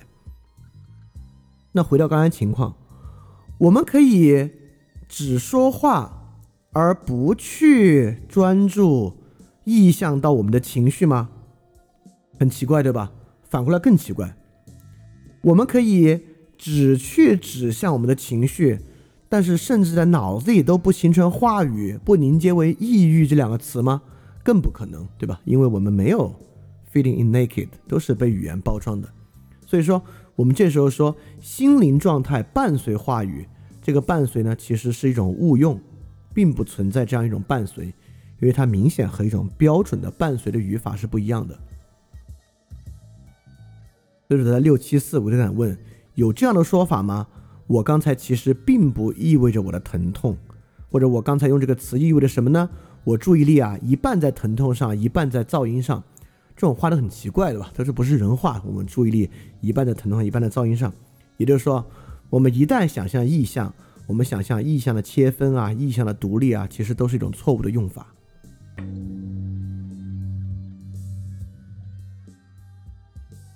而六七五到六七七呢，我就可能就在说啊，很多时候我们谈意象，我们用语言构造意象，其实根本就不是在去说那个意象啊。对，这个就完全瓦解意象嘛。就六七五，他说。就我我直接举例子吧，我们经常会质问别人，你在想啥呀，对吧？这话经常说，这话呢一般表达对对方某种行为的不可思议。如果对方是说啊，我刚才在想什么什么，你可能会删他，对吧？你就是说根本没有在想知道对方到底在想啥，你在想啥呀？似乎是在对问对方的意向，实际上是在说你太不可理喻了，你是傻吗？对吧？他其实就这个意思。而接着在六七六，维特根斯坦说：“我用这个词意味的是什么什么？它确实是个传达，但一点没有传达一个人的心灵感受。”我来帮他举例子啊，比如说我说：“我说工资这个词不是那个意思啊，我没有汇报我的心灵感受，而是在汇汇报一种外部可能造成的误解。这个误解来自于大家对于约定俗成工资这个词汇可能带来的误解。”在第二个例子里更明显，我说我这个话听着像是开玩笑，其实我真是那个意思，对吧？这不是在做心灵感受的传达，而是在澄清一种外在的误解，说明我这个话采用了一种外在开玩笑的方式。你看，刚才我们说啊，在钢琴和噪音的例子之上，我们说啊，我一半注意力在钢琴上，一半注意力在我的疼痛之上是荒唐的。但维利根斯坦立马给你举了个例子，他举例子真超级厉害。他举例子是说，我们绝对在某些情况之下可以谈一半一半。比如说，我们就谈半开玩笑嘛。我们可以说一半是因为你嘛。我们经常跟人说这事儿我半开玩笑说的。经常啊，比如说两个情侣之间说啊，你做这事儿是因为完全因为我吗？你说啊，有一部分是因为你吧。也就是说，我们说我半开玩笑是在汇报我的意向吗？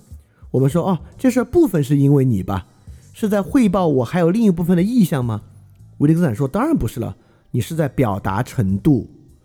至于你现在不好意思说我做这个全是因为你，你说部分是因为你吧，是在表达一个比他次一点的程度。你说我这事儿半开玩笑，并不是在汇报我现在一半是意味着开个玩笑，一半是意味着严肃的事情，而是说我这事儿里面。是，它不是最严肃的，你不用那么去在意它，但你也别拿它当一个玩笑。这个东西呢，是在回应和表述一种语言游戏中的程度。所以说，有非常丰富的、明显好像是在说意象的语言表象的语言游戏，其实一点都没有指向所谓的意象。刚才其实我们举了很多很多例子啊。比如说，在这里呢，意象呢都是有各种各样的功能。意象在表达程度，意象呢在表达澄清某种外部的误解。你太关注自己的情绪了，是在表达对方说的比较多，而不是想的比较多。学会倾听的意象呢，不是要聚焦，而是要综观。情侣打电话指着前面啊，指着前面说：“哎，我现在前面就有一对情侣呢，根本就没有意向这个情侣，而是这个言外之意。”等等等等的。因此，就第一部分呢，我们是在说明啊，这个意象必须在语言游戏中起作用。但似乎呢，意象啊还是在说人内心的某种意向性、某种意味的事情。而整个第二部分，维特根斯坦有很多例子来说明啊，不是的。就这个意象的东西呢，其实是在丰富的语言游戏之中的。那我们就还会说，那总还有一种意象，指的是人心里的那个东西吧，指的是人心里某种意向性吧。好，那我们就进入最后一部分啊。维特根斯坦说啊，连你以为的那些啊，其实都是外在语言游戏对象，并不是来自于他内心的某种意向。意向呢，根本的外在。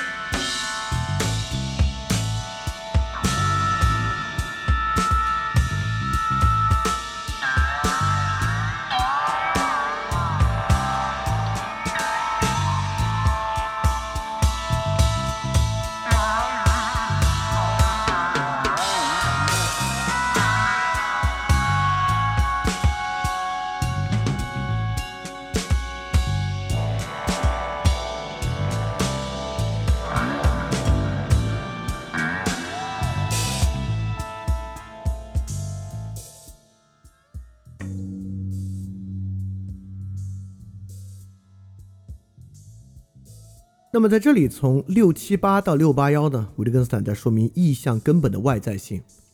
比如六七八还是那个例子啊，呃，你到底是意味着疼痛还是钢琴声？因此，你看，如果一个人说啊，哎，你你问他你是想哪个停止啊？他说啊，我是想噪音停止。你你这个时候当然可以问，你是不是不想我们担心才这么说啊？你可以这么说，但你不能怎么说呢？你不能这么说，就六七九这个，你能怀疑你当时意味的是哪个吗？比如说，当当你问他，你是想哪个停止啊？哦，他说我指的是噪音停止。你不能问，真的吗？你真的是想噪音停止吗？你会不会搞错了呀？你怎么知道你是真的想噪音停止呢？对吧？这么问就很奇怪。如果有人这样问，是什么情况呢？说明他根本没有学会 intention 这个词。比如说有人 my intention is，你问他你不怀疑吗？你真的是个 intention 吗？对吧？就说明他没学会 intention 这个词的意思。为什么呢？这个东西其实回到了我们最早说的那个语法分辨。我们之前说过啊，通过对知道这个词的分辨，我们我们就说啊，人不能知道自己的疼。我们知道感觉都是知道别人的感觉，我们不能知道自己的感觉，这是知道自这个词的。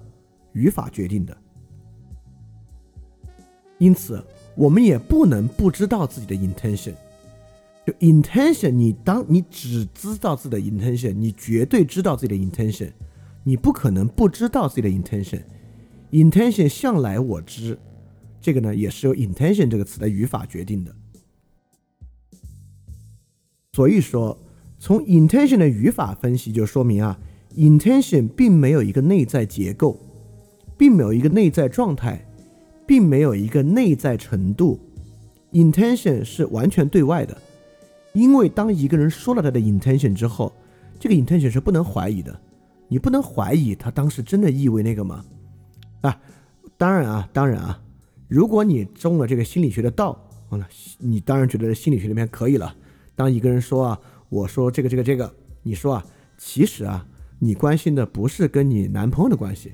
你关心的是跟你爸爸的关系，你以为啊，你意向是意向你的男朋友，实际上呢，你是意向你的父亲，啊，这种话只有中了心理学的哲学病的人才说得出口啊，就一般的人会觉得，就是你根本不知道 intention 是啥意思。这就像六百八十节，我就敢说啊，如果你告诉我你刚才骂人的时候意味着是 n，那么你那个时候是不是看着他的画像？是不是想象着他？是不是说出他的名字？这些都对我无所谓，我根本不需要通过你的内在的任何痕迹来判断你骂的是不是 n。如果你说你骂的是 n，那当然你就骂的是 n 了。就除非是外在的原因，就是你是不是不想我们担心才这么说啊？如果不是这些外在的其他 intention 的原因，我们一般在自然语言之中啊，我们绝对不怀疑一个人的 intention。就比如说这个时候他说骂人，我们说你骂的是谁啊？他说骂的是 N。我们说啊，你其实骂的不是 N，你骂的呀是你自己。对这句话呢，在心理学里非常多啊，但是这确实是一种哲学病式的话语。这个就说明你可能不知道什么叫做我骂的是 N 这话的意思啊。在六百八，就是刚才这个部分呢，就六七八到六八幺啊，其实在说意象根本的外在性。言下之意呢，就是在说啊，意象并没有内在结构。意象这个词的根本语法啊，就是建立在人肯定知道他自己的意象的，这个东西是不用怀疑的。因此，意象就是他说出来做交往使用的，而并不具备一个内在可怀疑的结构或证据。他说出来就已经构成了意象的充分证据。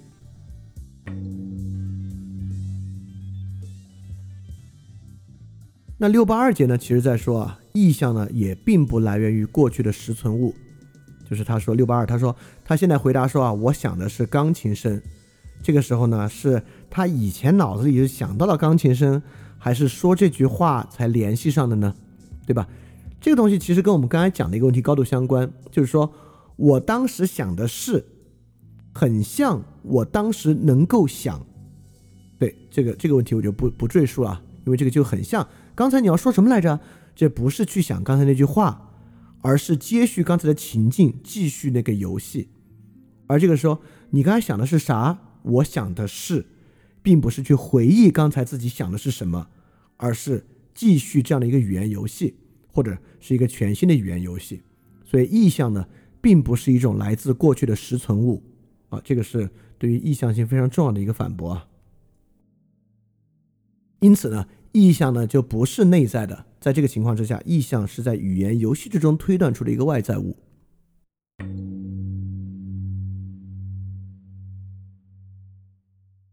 那么从六八三到六八六呢，维特根斯坦说，我们怎么认为意象就是指过去存在的那个想法呢？维特根斯坦继续向我们说明，其实还是因为你用单一的例子来饲养自己。他说，是什么使我们更赞成说？我的话描述一种已经存在的联系呢，就是那个意象已肯定已经存在啊。就是说，我们总想一种例子，什么例子？我举了个例子啊，比如说我们问你昨天想的是啥，我们就认为很像在问昨天这个椅子摆在哪儿来着。比如说，这是我们出示一个照片，哎，你看摆在这儿，我们就会认为昨天你想的是啥和昨天这个椅子摆在哪儿很像。它都是一种实存状态，椅子当然是啊，你可以用照片来证明嘛。但维特斯坦说明，意象绝对不是这样用的，意象不是一个实存物。为什么呢？维特斯坦举了个非常有意思的例子，也很幽默，是六八三节。比如我画画画了个头像，有人问你画的是谁呀？我说画的是 N，这个人说看上去不像，我觉得你画的是 M，对吧？也就是说。我画的是谁？我不知道吗？你为什么会觉得你我画的是 M 呢？对吧？也就是说，意象在这个游戏里为什么不是一个实存物？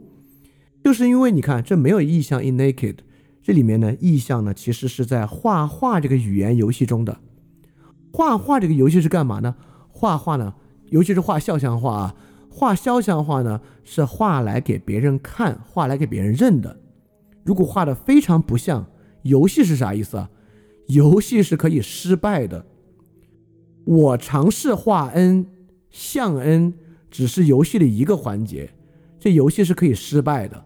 我很可能想画 n，其实画成 m，或者我想画 n，认谁都认不出来是 n。在这个情况之下，我说我的意向画的是 n，比如我说画的啥是个猫，别人说这啥是个猫啊？这明明是个是个怪物吧，对吧？别人说这不就是个虫子吗？对吧？都有可能。我这时候不能用这句话来辩称我画的是啥？我不知道吗？对你这时候不能用这句话来辩称，是因为在这样的一个具体的游戏之中，你你的意向啊，只是这个游戏里面的一小部分而已。实际是什么呢？是由它完成物来呈现的。就像六八五的例子啊，也就是说，看上去特别像意象存在。也就是说，你去找甲，还是你去找乙，你执行命令的时候可能完全一样，对吧？比如你都是去这个楼里面东看西看，因此别人光看这个行为，看不出来你是找甲还是找乙。别人问你，你找谁啊？找乙。比如说，你能证明一下你为什么找乙吗？你看这个时候不是从内部去找啊，你是会说，我我我自己心里想的就是乙啊，我根本没有想甲啊。你看这个回答就很荒唐，怎么回答不荒唐呢？六八六，我就跟他说，因为我当时是要乙到我这儿来，我要他来这儿跟我一起讨论个问题，所以我找的是乙，对吧？我们证明我们的意向。当然是这样证明的，而不是我心里想的是乙，我从来没有想甲，这种意向回答就很荒唐。也就是说，维特根斯坦这个总结很好啊，这一切都提示出一个更广大的联系网。也就是说，我们说我意向是谁？我说我想画 n，我说我想找乙，其实是一个更广大的游戏的一部分。它是这个更广大的一个游戏中的一个外在对象，一个外在目的，它也来自于一个外在的要求。比如说，我是要乙来我这儿，我要跟他讨论问题，这是我对于乙的外在需要。比如说，我，比如说我是个画画街头画肖像的艺人，就是前面坐了三个人，别人站着背后说：“你画的三个人谁呀？”我这画的是中间那个人，是来自一个更广大的游戏，所以我画谁，谁要给钱，很可能。是来自于这些游戏，所以说不要被指物逻辑误导。就是我意味着谁，非常不像昨天这把椅子摆在哪儿，展示一把椅子，似乎我意我的意向性就像这个椅子一样实在。就意向性的实在性是胡塞尔一直强调的一个东西啊，但维特根斯坦用了很多例子来说明，意向没有你想那么实在，在很多游戏之中。你所声明的那个意向只是一小部分而已。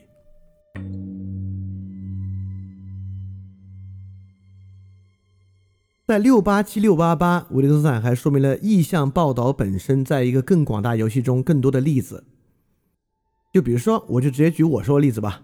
就老师开完班会，把其中一个学生叫到办公室啊，说啊，刚才我批评那个事儿的时候，其实我就是在说你，对吧？老师这么说，是去汇报他的意向吗？不是啊，这是在一个着重加重嘛，对吧？这个东西呢，是引发你的愧疚，或者说明这件事的足够严重。一般只有在足够严重的时候呢，老师才这么说。比如说，另外一种情况啊，六八八维特维特感就说，在有些情况之下，我们会说，我说的时候是对你说的。比如说，两个人谈恋爱，就会说，我在台上唱歌啊，我其实呢是为你唱的。维特感就说：“这话是报道意向吗？不是啊，而且这话是有个很重要的前前置条件。如果我本就在对你说，我就不能这么说。也就是说，并不存在什么呢？不存在客观的意向。比如说啊，一个女孩给一个男孩说：‘哎，你上去为我唱支歌吧。’这个男孩下来说：‘啊，我在台上唱歌的时候，我是在对你唱的。’这女孩就觉得有病吧，对吧？我是刚才。”我让你上去为我唱这个歌的呀，你现在跟我说这个话，你啥意思，对吧？你会觉得没有问题啊，他在台上唱歌是为你唱，这是你要求的，但也是个客观事实啊。为什么这话不能理解很奇怪呢？就是因为意向报道根本就没有这样的客观性，也就是说，就有这个客观性在的时候啊，这话还就说不了了。就比如说你，你如果跟这女孩单独在一 KTV，就你们俩唱歌啊，你就眼睛看着他，对着他唱，你还就你这个时候还更就不能说我唱这首歌其实是为你唱的，对吧？即便他在一切的外线都显出客观就是这样，但这个时候呢，你这话还就说不了。所以意象这个东西的客观性并不存在。就在这样的例子之中呢，非常明显，就当一个人已经跟你说上去我唱支歌，你就不能说我在台上唱歌，我是为你唱的，这个就好像你刚才没有听到他那句话一样啊，就很奇怪。所以说意象本身并没有一种客观性。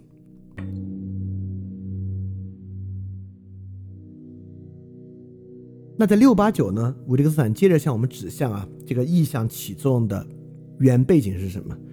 就像在最开始第一章，我们就第一部分我们就说了，如果你想意象安慰一个人，你得先学会一个词儿，就是安慰。你得知道什么语言游戏是安慰，有这个语言游戏才说得上安慰。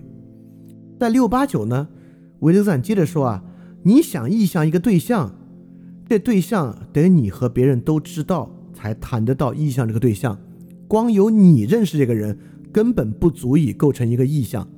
就比如说，我想的是 N，我谈到是 N，但叫这个名字的人形形色色，你怎么知道有这个人呢？因此，你当你说我能知道是 N 的时候，我就看原话，你和 N 还有另外一种联一另外一种联系，否则你就不能恰恰意味着是他。我举了个反例啊，一个荒唐的例子，就是你朋友问你，你说的是谁啊？你说我说的是王明啊。你朋友应该不能问，全国有那么多王明，你说的是谁啊？你回答我们共同认识的那个啊。这个对话不会发生。比如说，你朋友问你说的是谁啊？你说王明。如果你们俩只认识一个王明，你的朋友就知道你说的是谁了，而不会说全国有那么多王明，你说的是哪个呢？也就是说。语言游戏中的意向对象，不是一个客观私有对象，不是你脑子里的那个人，而是一个公共对象。公共性、可理解性是语言建制的基础，也是可意向性的基础。如果没有一种公共的姓名建制，你就不能够意向王明。如果你跟你的朋友并不共同认识一个人，你都不能向他说这个人，你只能说啊，是一个男的。是一个女的，当你能表达这个意向性到王明的时候呢，必须取决于你们共同认识一个王明才行。所以可意向的呢，其实背后还必须有一个公共性在外面才可以。这进一步说明了意向的外部性。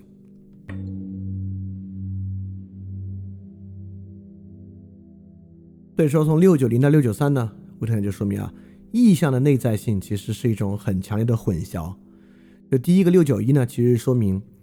意向从内部被唤起是一个很具有混淆的说法。就比如说我画一个人，我们当然会觉得你画一个人嘛，当然会要在脑子里唤起他的意象，你才能画了，对吧？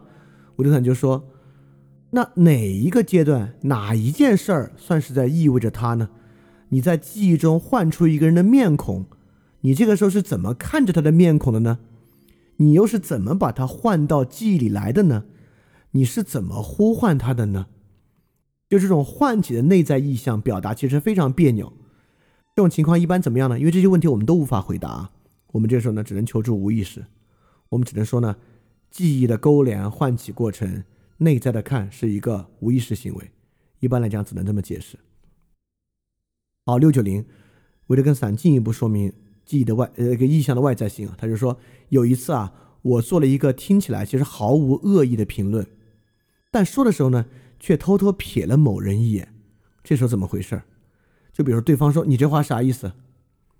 如果你这时候说“我没那个意思”，这个时候呢，甚至不是一个完美的辩解。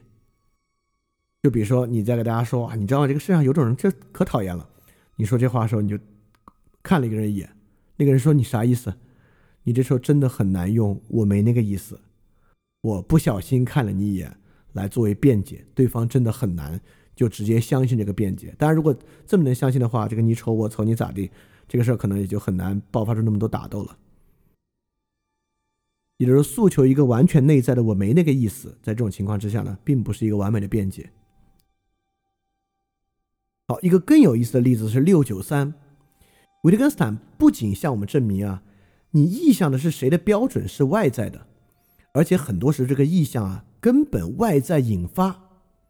根本要没有外在就没有这个意向。我举这个例子啊，就是说比如说我教小孩一个数学题，我说你看这个数列啊，这个数列呢是每一位其实都是什么什么。好，你开始写吧。然后他开始写写写写写，哎，没写对。我说哎，这个没写对啊。那小孩就哭了啊，那写不对，写不对。然后旁边人问，哎，怎么回事啊？他怎么哭了呀？我就说啊，我在教他数学题呢。本来我想他第五位应该写七，结果他写成九了。本来我想，结果他，好，维特根斯坦就说完全正确。你这个时候可以说这句话。很显然，你甚至当时根本就不必想到过，对吧？比如说，我教小孩一个数学题，你看啊，这个数列是这样的，我很可能举例只举到第三位。你看，第一位是这个，第二是这个，第三这个，对吧？好吧，你往后写吧。第四他写对了，第五位他写个九，哎，我说不对啊，我本来想他第五位应该写七，但其实在他错误之前。你并没有想过第五位应该是七，这个时候第五位是七呢，是这个数学公式推断的结果。因此啊，你说本来我想，这是一个当时没有发生的事儿，是他写错的时候才才才有的事儿。但是为什么维特根斯坦说你意味的的确是那个？你完全可以这么说，你可以先错再意味，你都可以用意味这个词。维特根斯坦说啊，这就表明动词 mean 意味和 think 的语法有多么的不同。因为有那个数学算式的存在，你甚至可以说，我本来想它第一百位应该写啥，对吧？它你当然不会在最开始就想一百位，你现在算都行。因此，mean 这个词啊，你看这个时候这句话能这么讲，并不取决于你当时实际想了这个事儿。而取决于那个数学公式，你就可以这么想，对吧？因此，命呢，就是在游戏里命，而不是指人一个即时发生或者过去客观曾经发生的一个想法。就命这个词没有那种实在性，意味 intention 本身呢，其实也没有那种实在性，而是一个外部的东西。就现象学那边想要的那种实在性。和我们认为啊，解决问题就要找到意向性，有意向的问题就可以解决，这种实在性本身并不存在。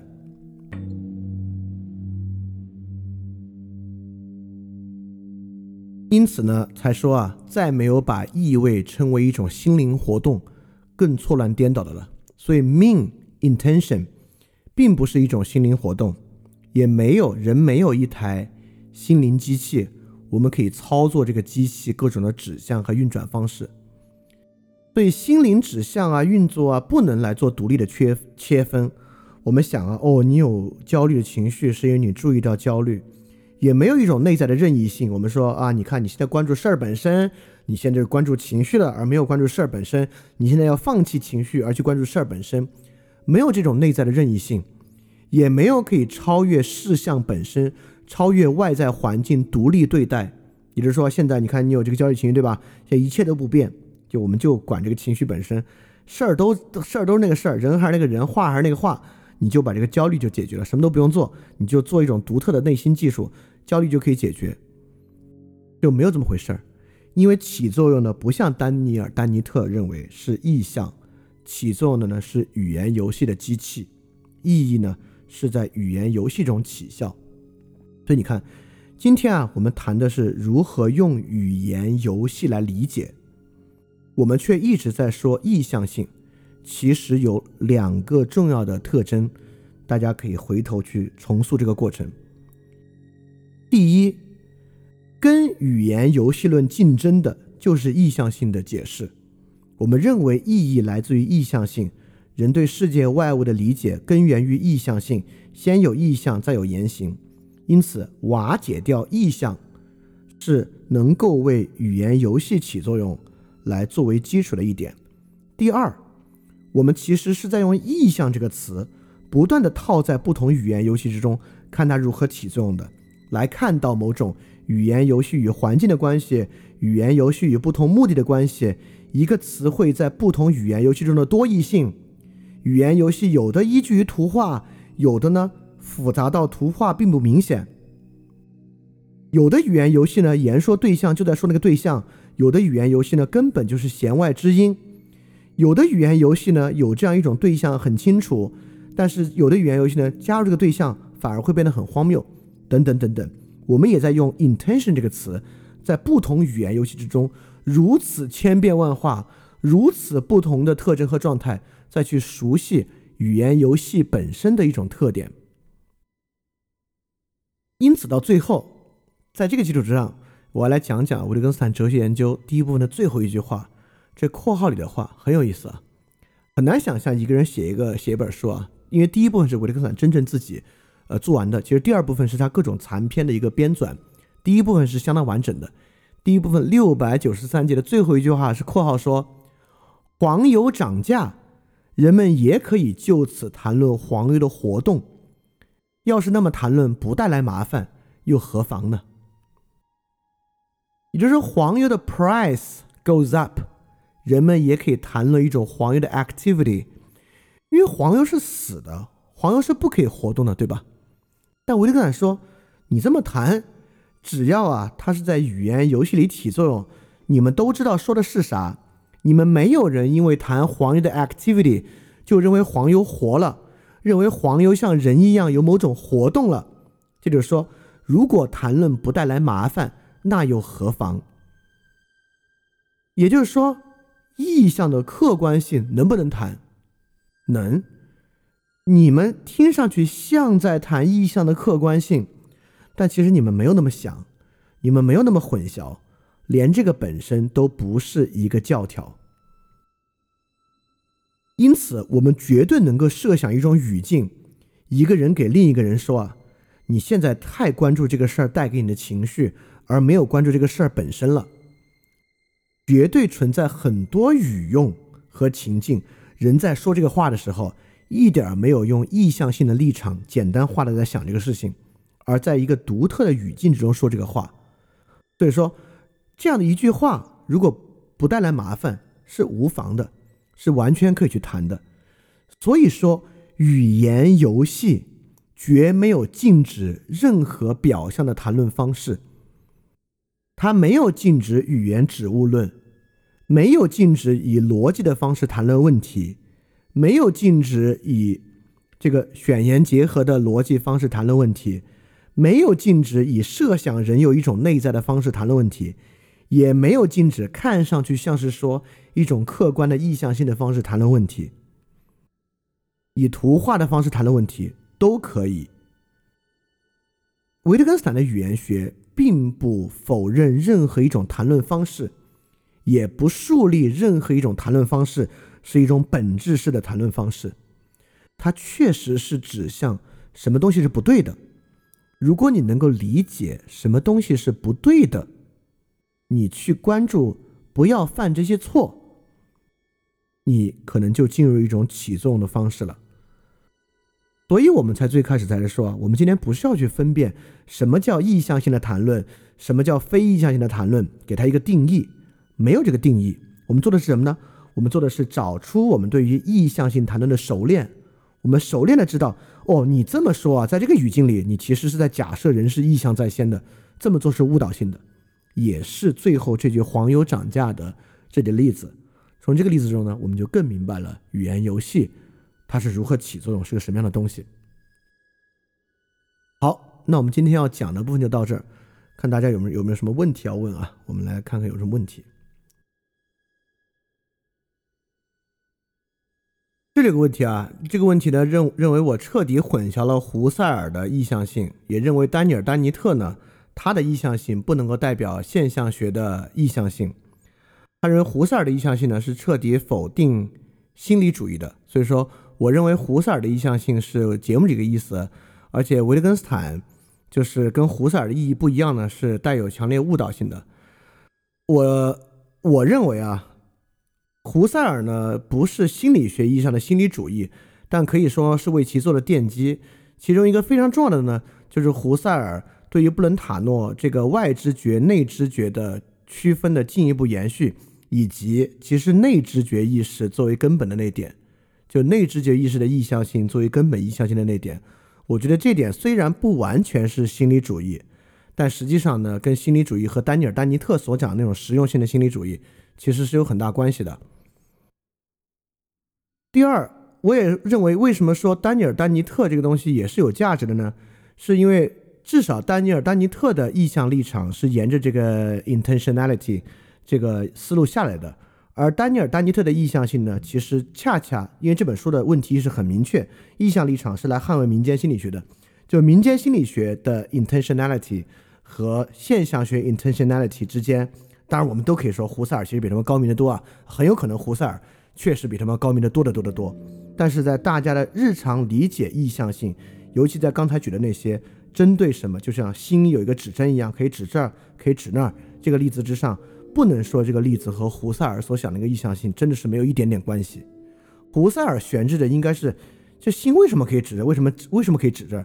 这个意向性的根本来源是悬置的，但是有这样的指向，我不认为在胡塞尔那里，这个指向本身都是悬置的。甚至这个指向本身呢，就是胡塞尔本身要去讲的。为什么他强烈的要去讲意识的结构和意识是什么？就是以这个指向作为出发点的。所以我认为呢，这个事情之间其实是有点关系的。当然啊，胡塞尔所讲的东西呢，比这个东西要复杂的多。胡塞尔那个意向性啊，本身是有一个非常非常完整而巨大的结构在背后的。那么。我我我最开始也说啊，就是这一期维特根斯坦讲了这么多意向、意向、意向、意向，肯定就是针对 intentionality 的那样一个想法。他呢，维特根斯坦绝对是不认可以意向性作为基础来作为意识或者语言认识的基础这一点的。这个应该我觉得是没有问题的。好，这里有个问题啊，说可以说我们是栖息于语言之中吗？语言提供了多种视角，使我们丰富起来。这种丰富是使我们可以拥有更自由的行动，连接在一起。呃，这当然这个自由和连接可以被破坏的。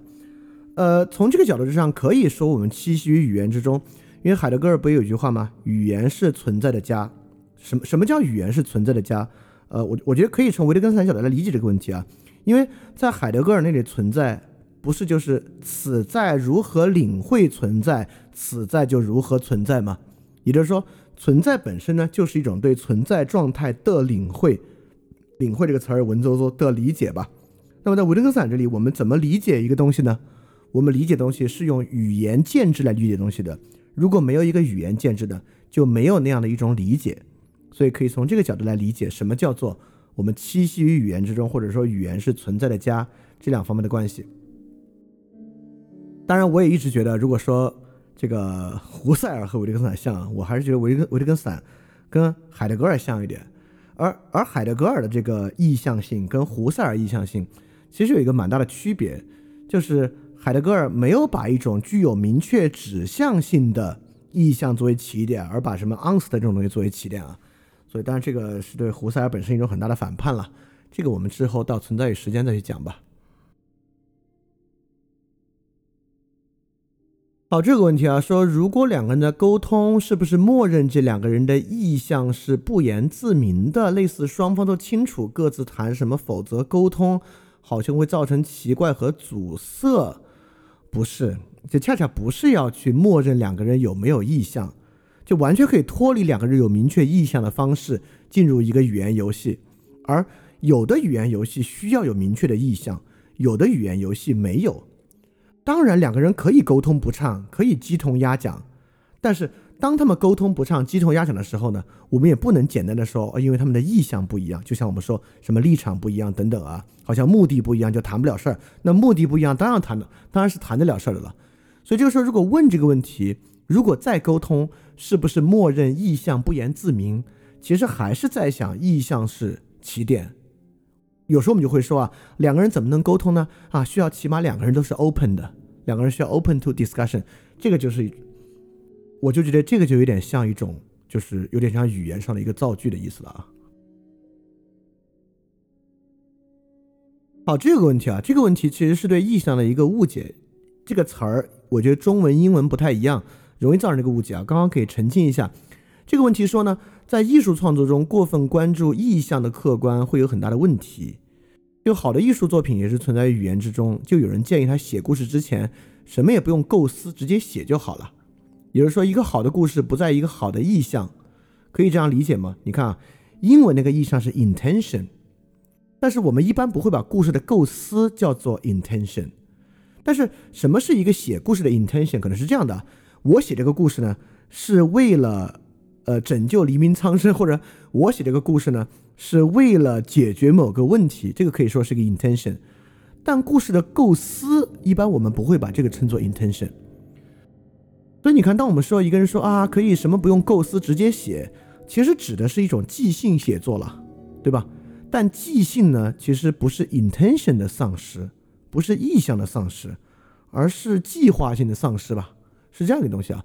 所以我觉得这个跟意向还不不是一回事儿，因为有时候我们说 intention 有有时候会泛化这个词啊，但至少在这个即兴创作这个地方，呃，构思跟 intention 应该还不是一个东西。好，这个问题啊，说意象这个中文词汇从字面上就有这个意念的指向的感觉，不知道其他语言有没有类似的误导？我我我比较熟的其他语言就是英文了，intend intend to 就是倾向于去，其实跟意念的指向是很有关系的，因因此我觉得才有意向性这样一个理论出现嘛，就 intend to，我觉得跟意念的指向或者呃意思的指向、意义的指向、意义的指向吧，meaning 还是有关系的，所以说才会。能够被拉到一起来谈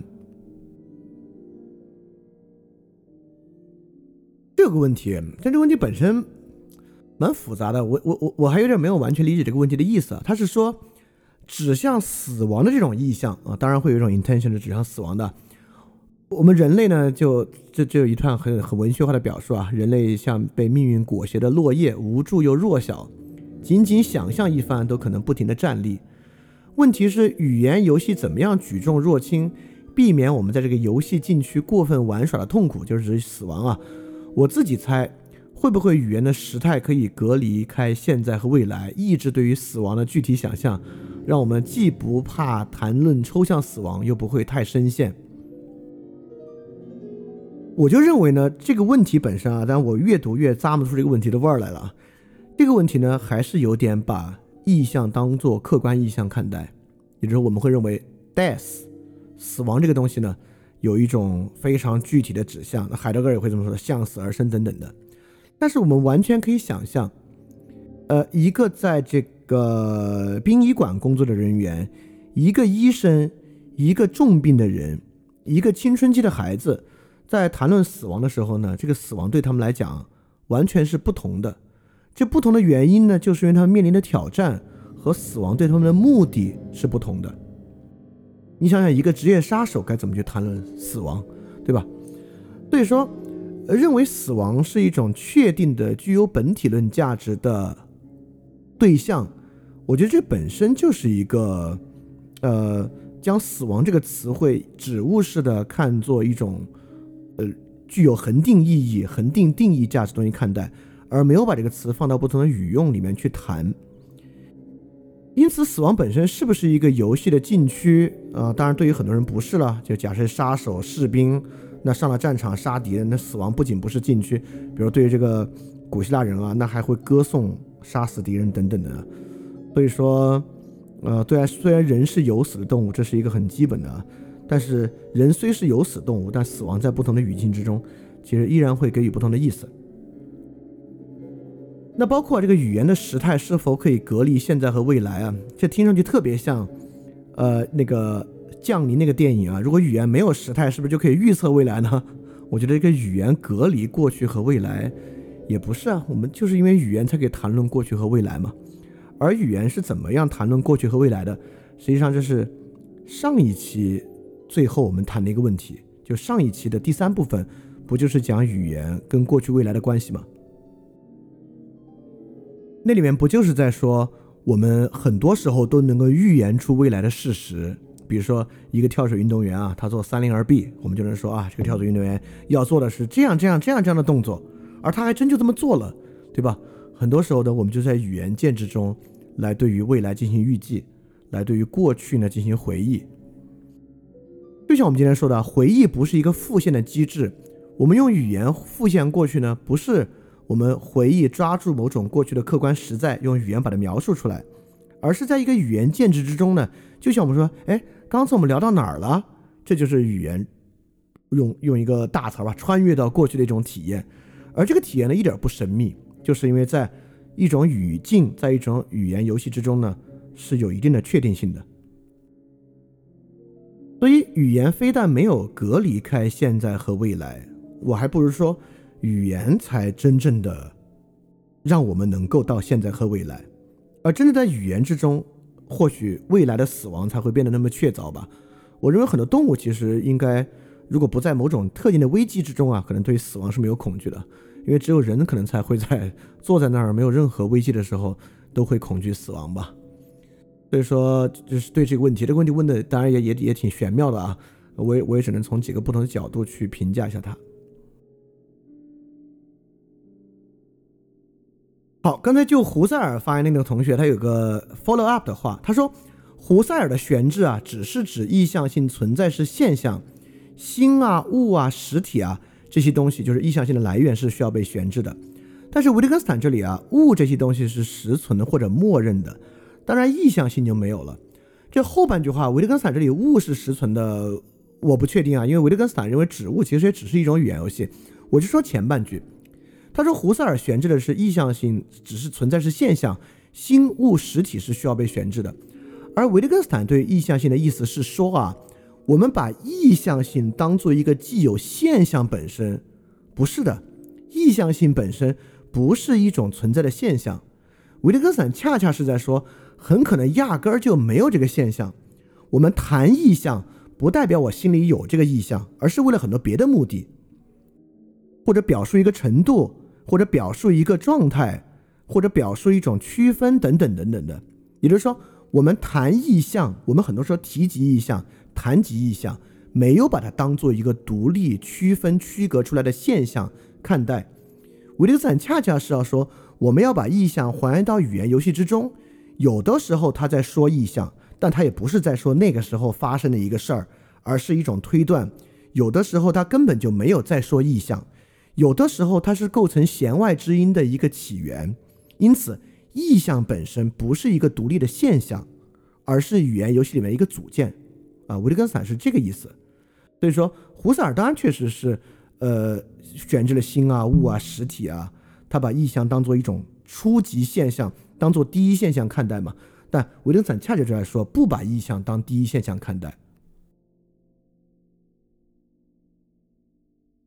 好，这里刚才问那个语言是存在的家的同学啊，说是的，这是认为语言让我们拥有更多自由和连接在一起的感觉。对，这个语言跟自由的关系，就是语言自由意志，我忘了是上一期还是上上期了。其实我们也说过，在这个情况之下呢，我们可以想象，自由其实是一种情境自由、语境自由，就是因为我们发明了好不好、行不行，其实自由就是建立在这个之上的。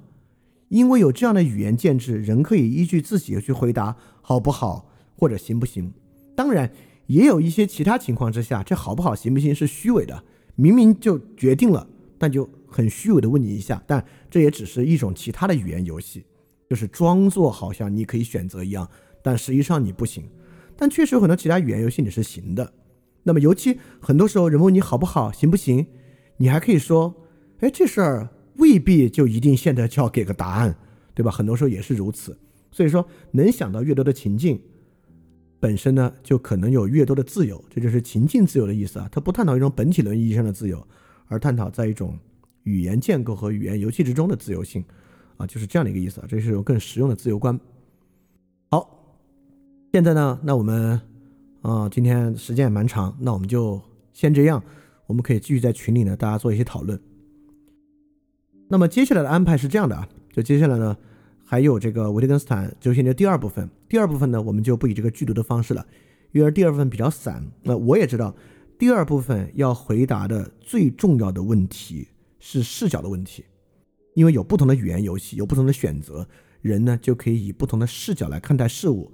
而维特根斯坦呢，当然认为有不同的视角，有无限的视角，但是呢，这些视角有高低之分，怎么分高低呢？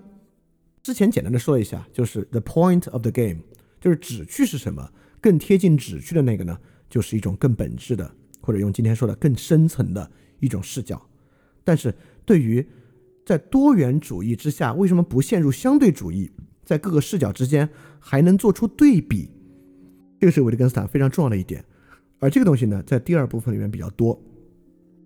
在第二部分呢，我不知道我们会用一期或者两期，就是专门来说视角这个问题，因为问题很重要，因此会有一一期到两期讲第二部分，还会有一期呢，我们就专门来答疑，大家可以来问问题。这个当然会预预先搜集啊，像今天关于胡塞尔和维特根斯坦啊，或者等等等等其他的问题，我们都可以用那些答疑来更多的探讨。那好。那我们今天节目也蛮长了，今天节目就到这里，非常感谢大家的时间，尤其感谢那些从维特根斯坦第一期能够听到现在第十九期，真的是怀着感恩的心，大家能够听这么长的时间，也希望这个过程呢能够给大家给予一些帮助，呃，能理解到更多的东西吧。好，那我们这期节目就到这里结束，我们下期节目再见，大家记得感谢相信。欢迎转发节目，邀请更多人参与到风尔电台的知识分享之中来。如果想参与微信群的活动，请添加微信号“想借 Joy Share”，X I A N G J I E J O Y S H A R E，并发送“翻转电台”就可以加入微信群了。欢迎你来。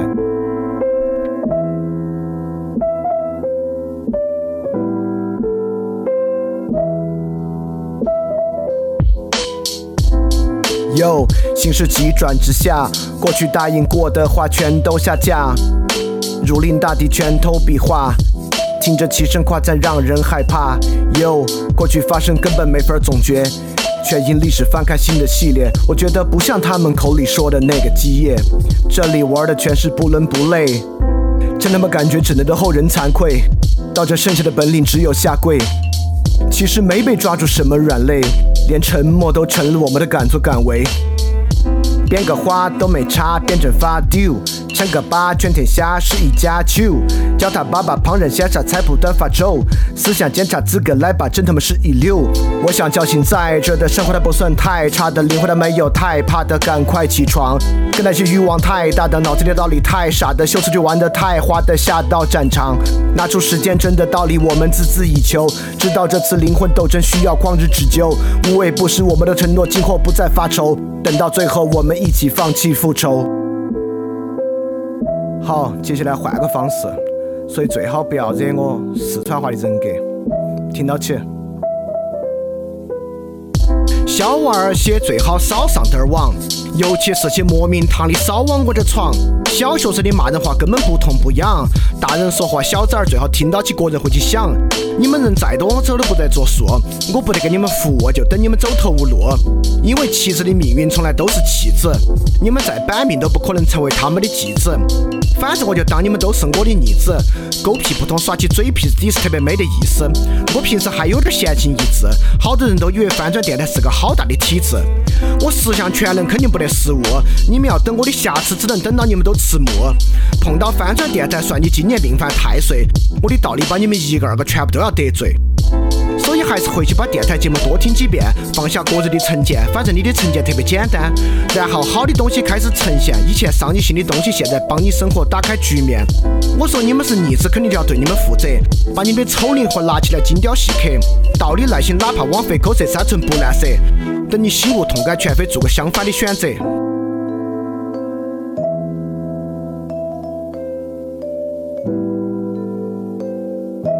Check this。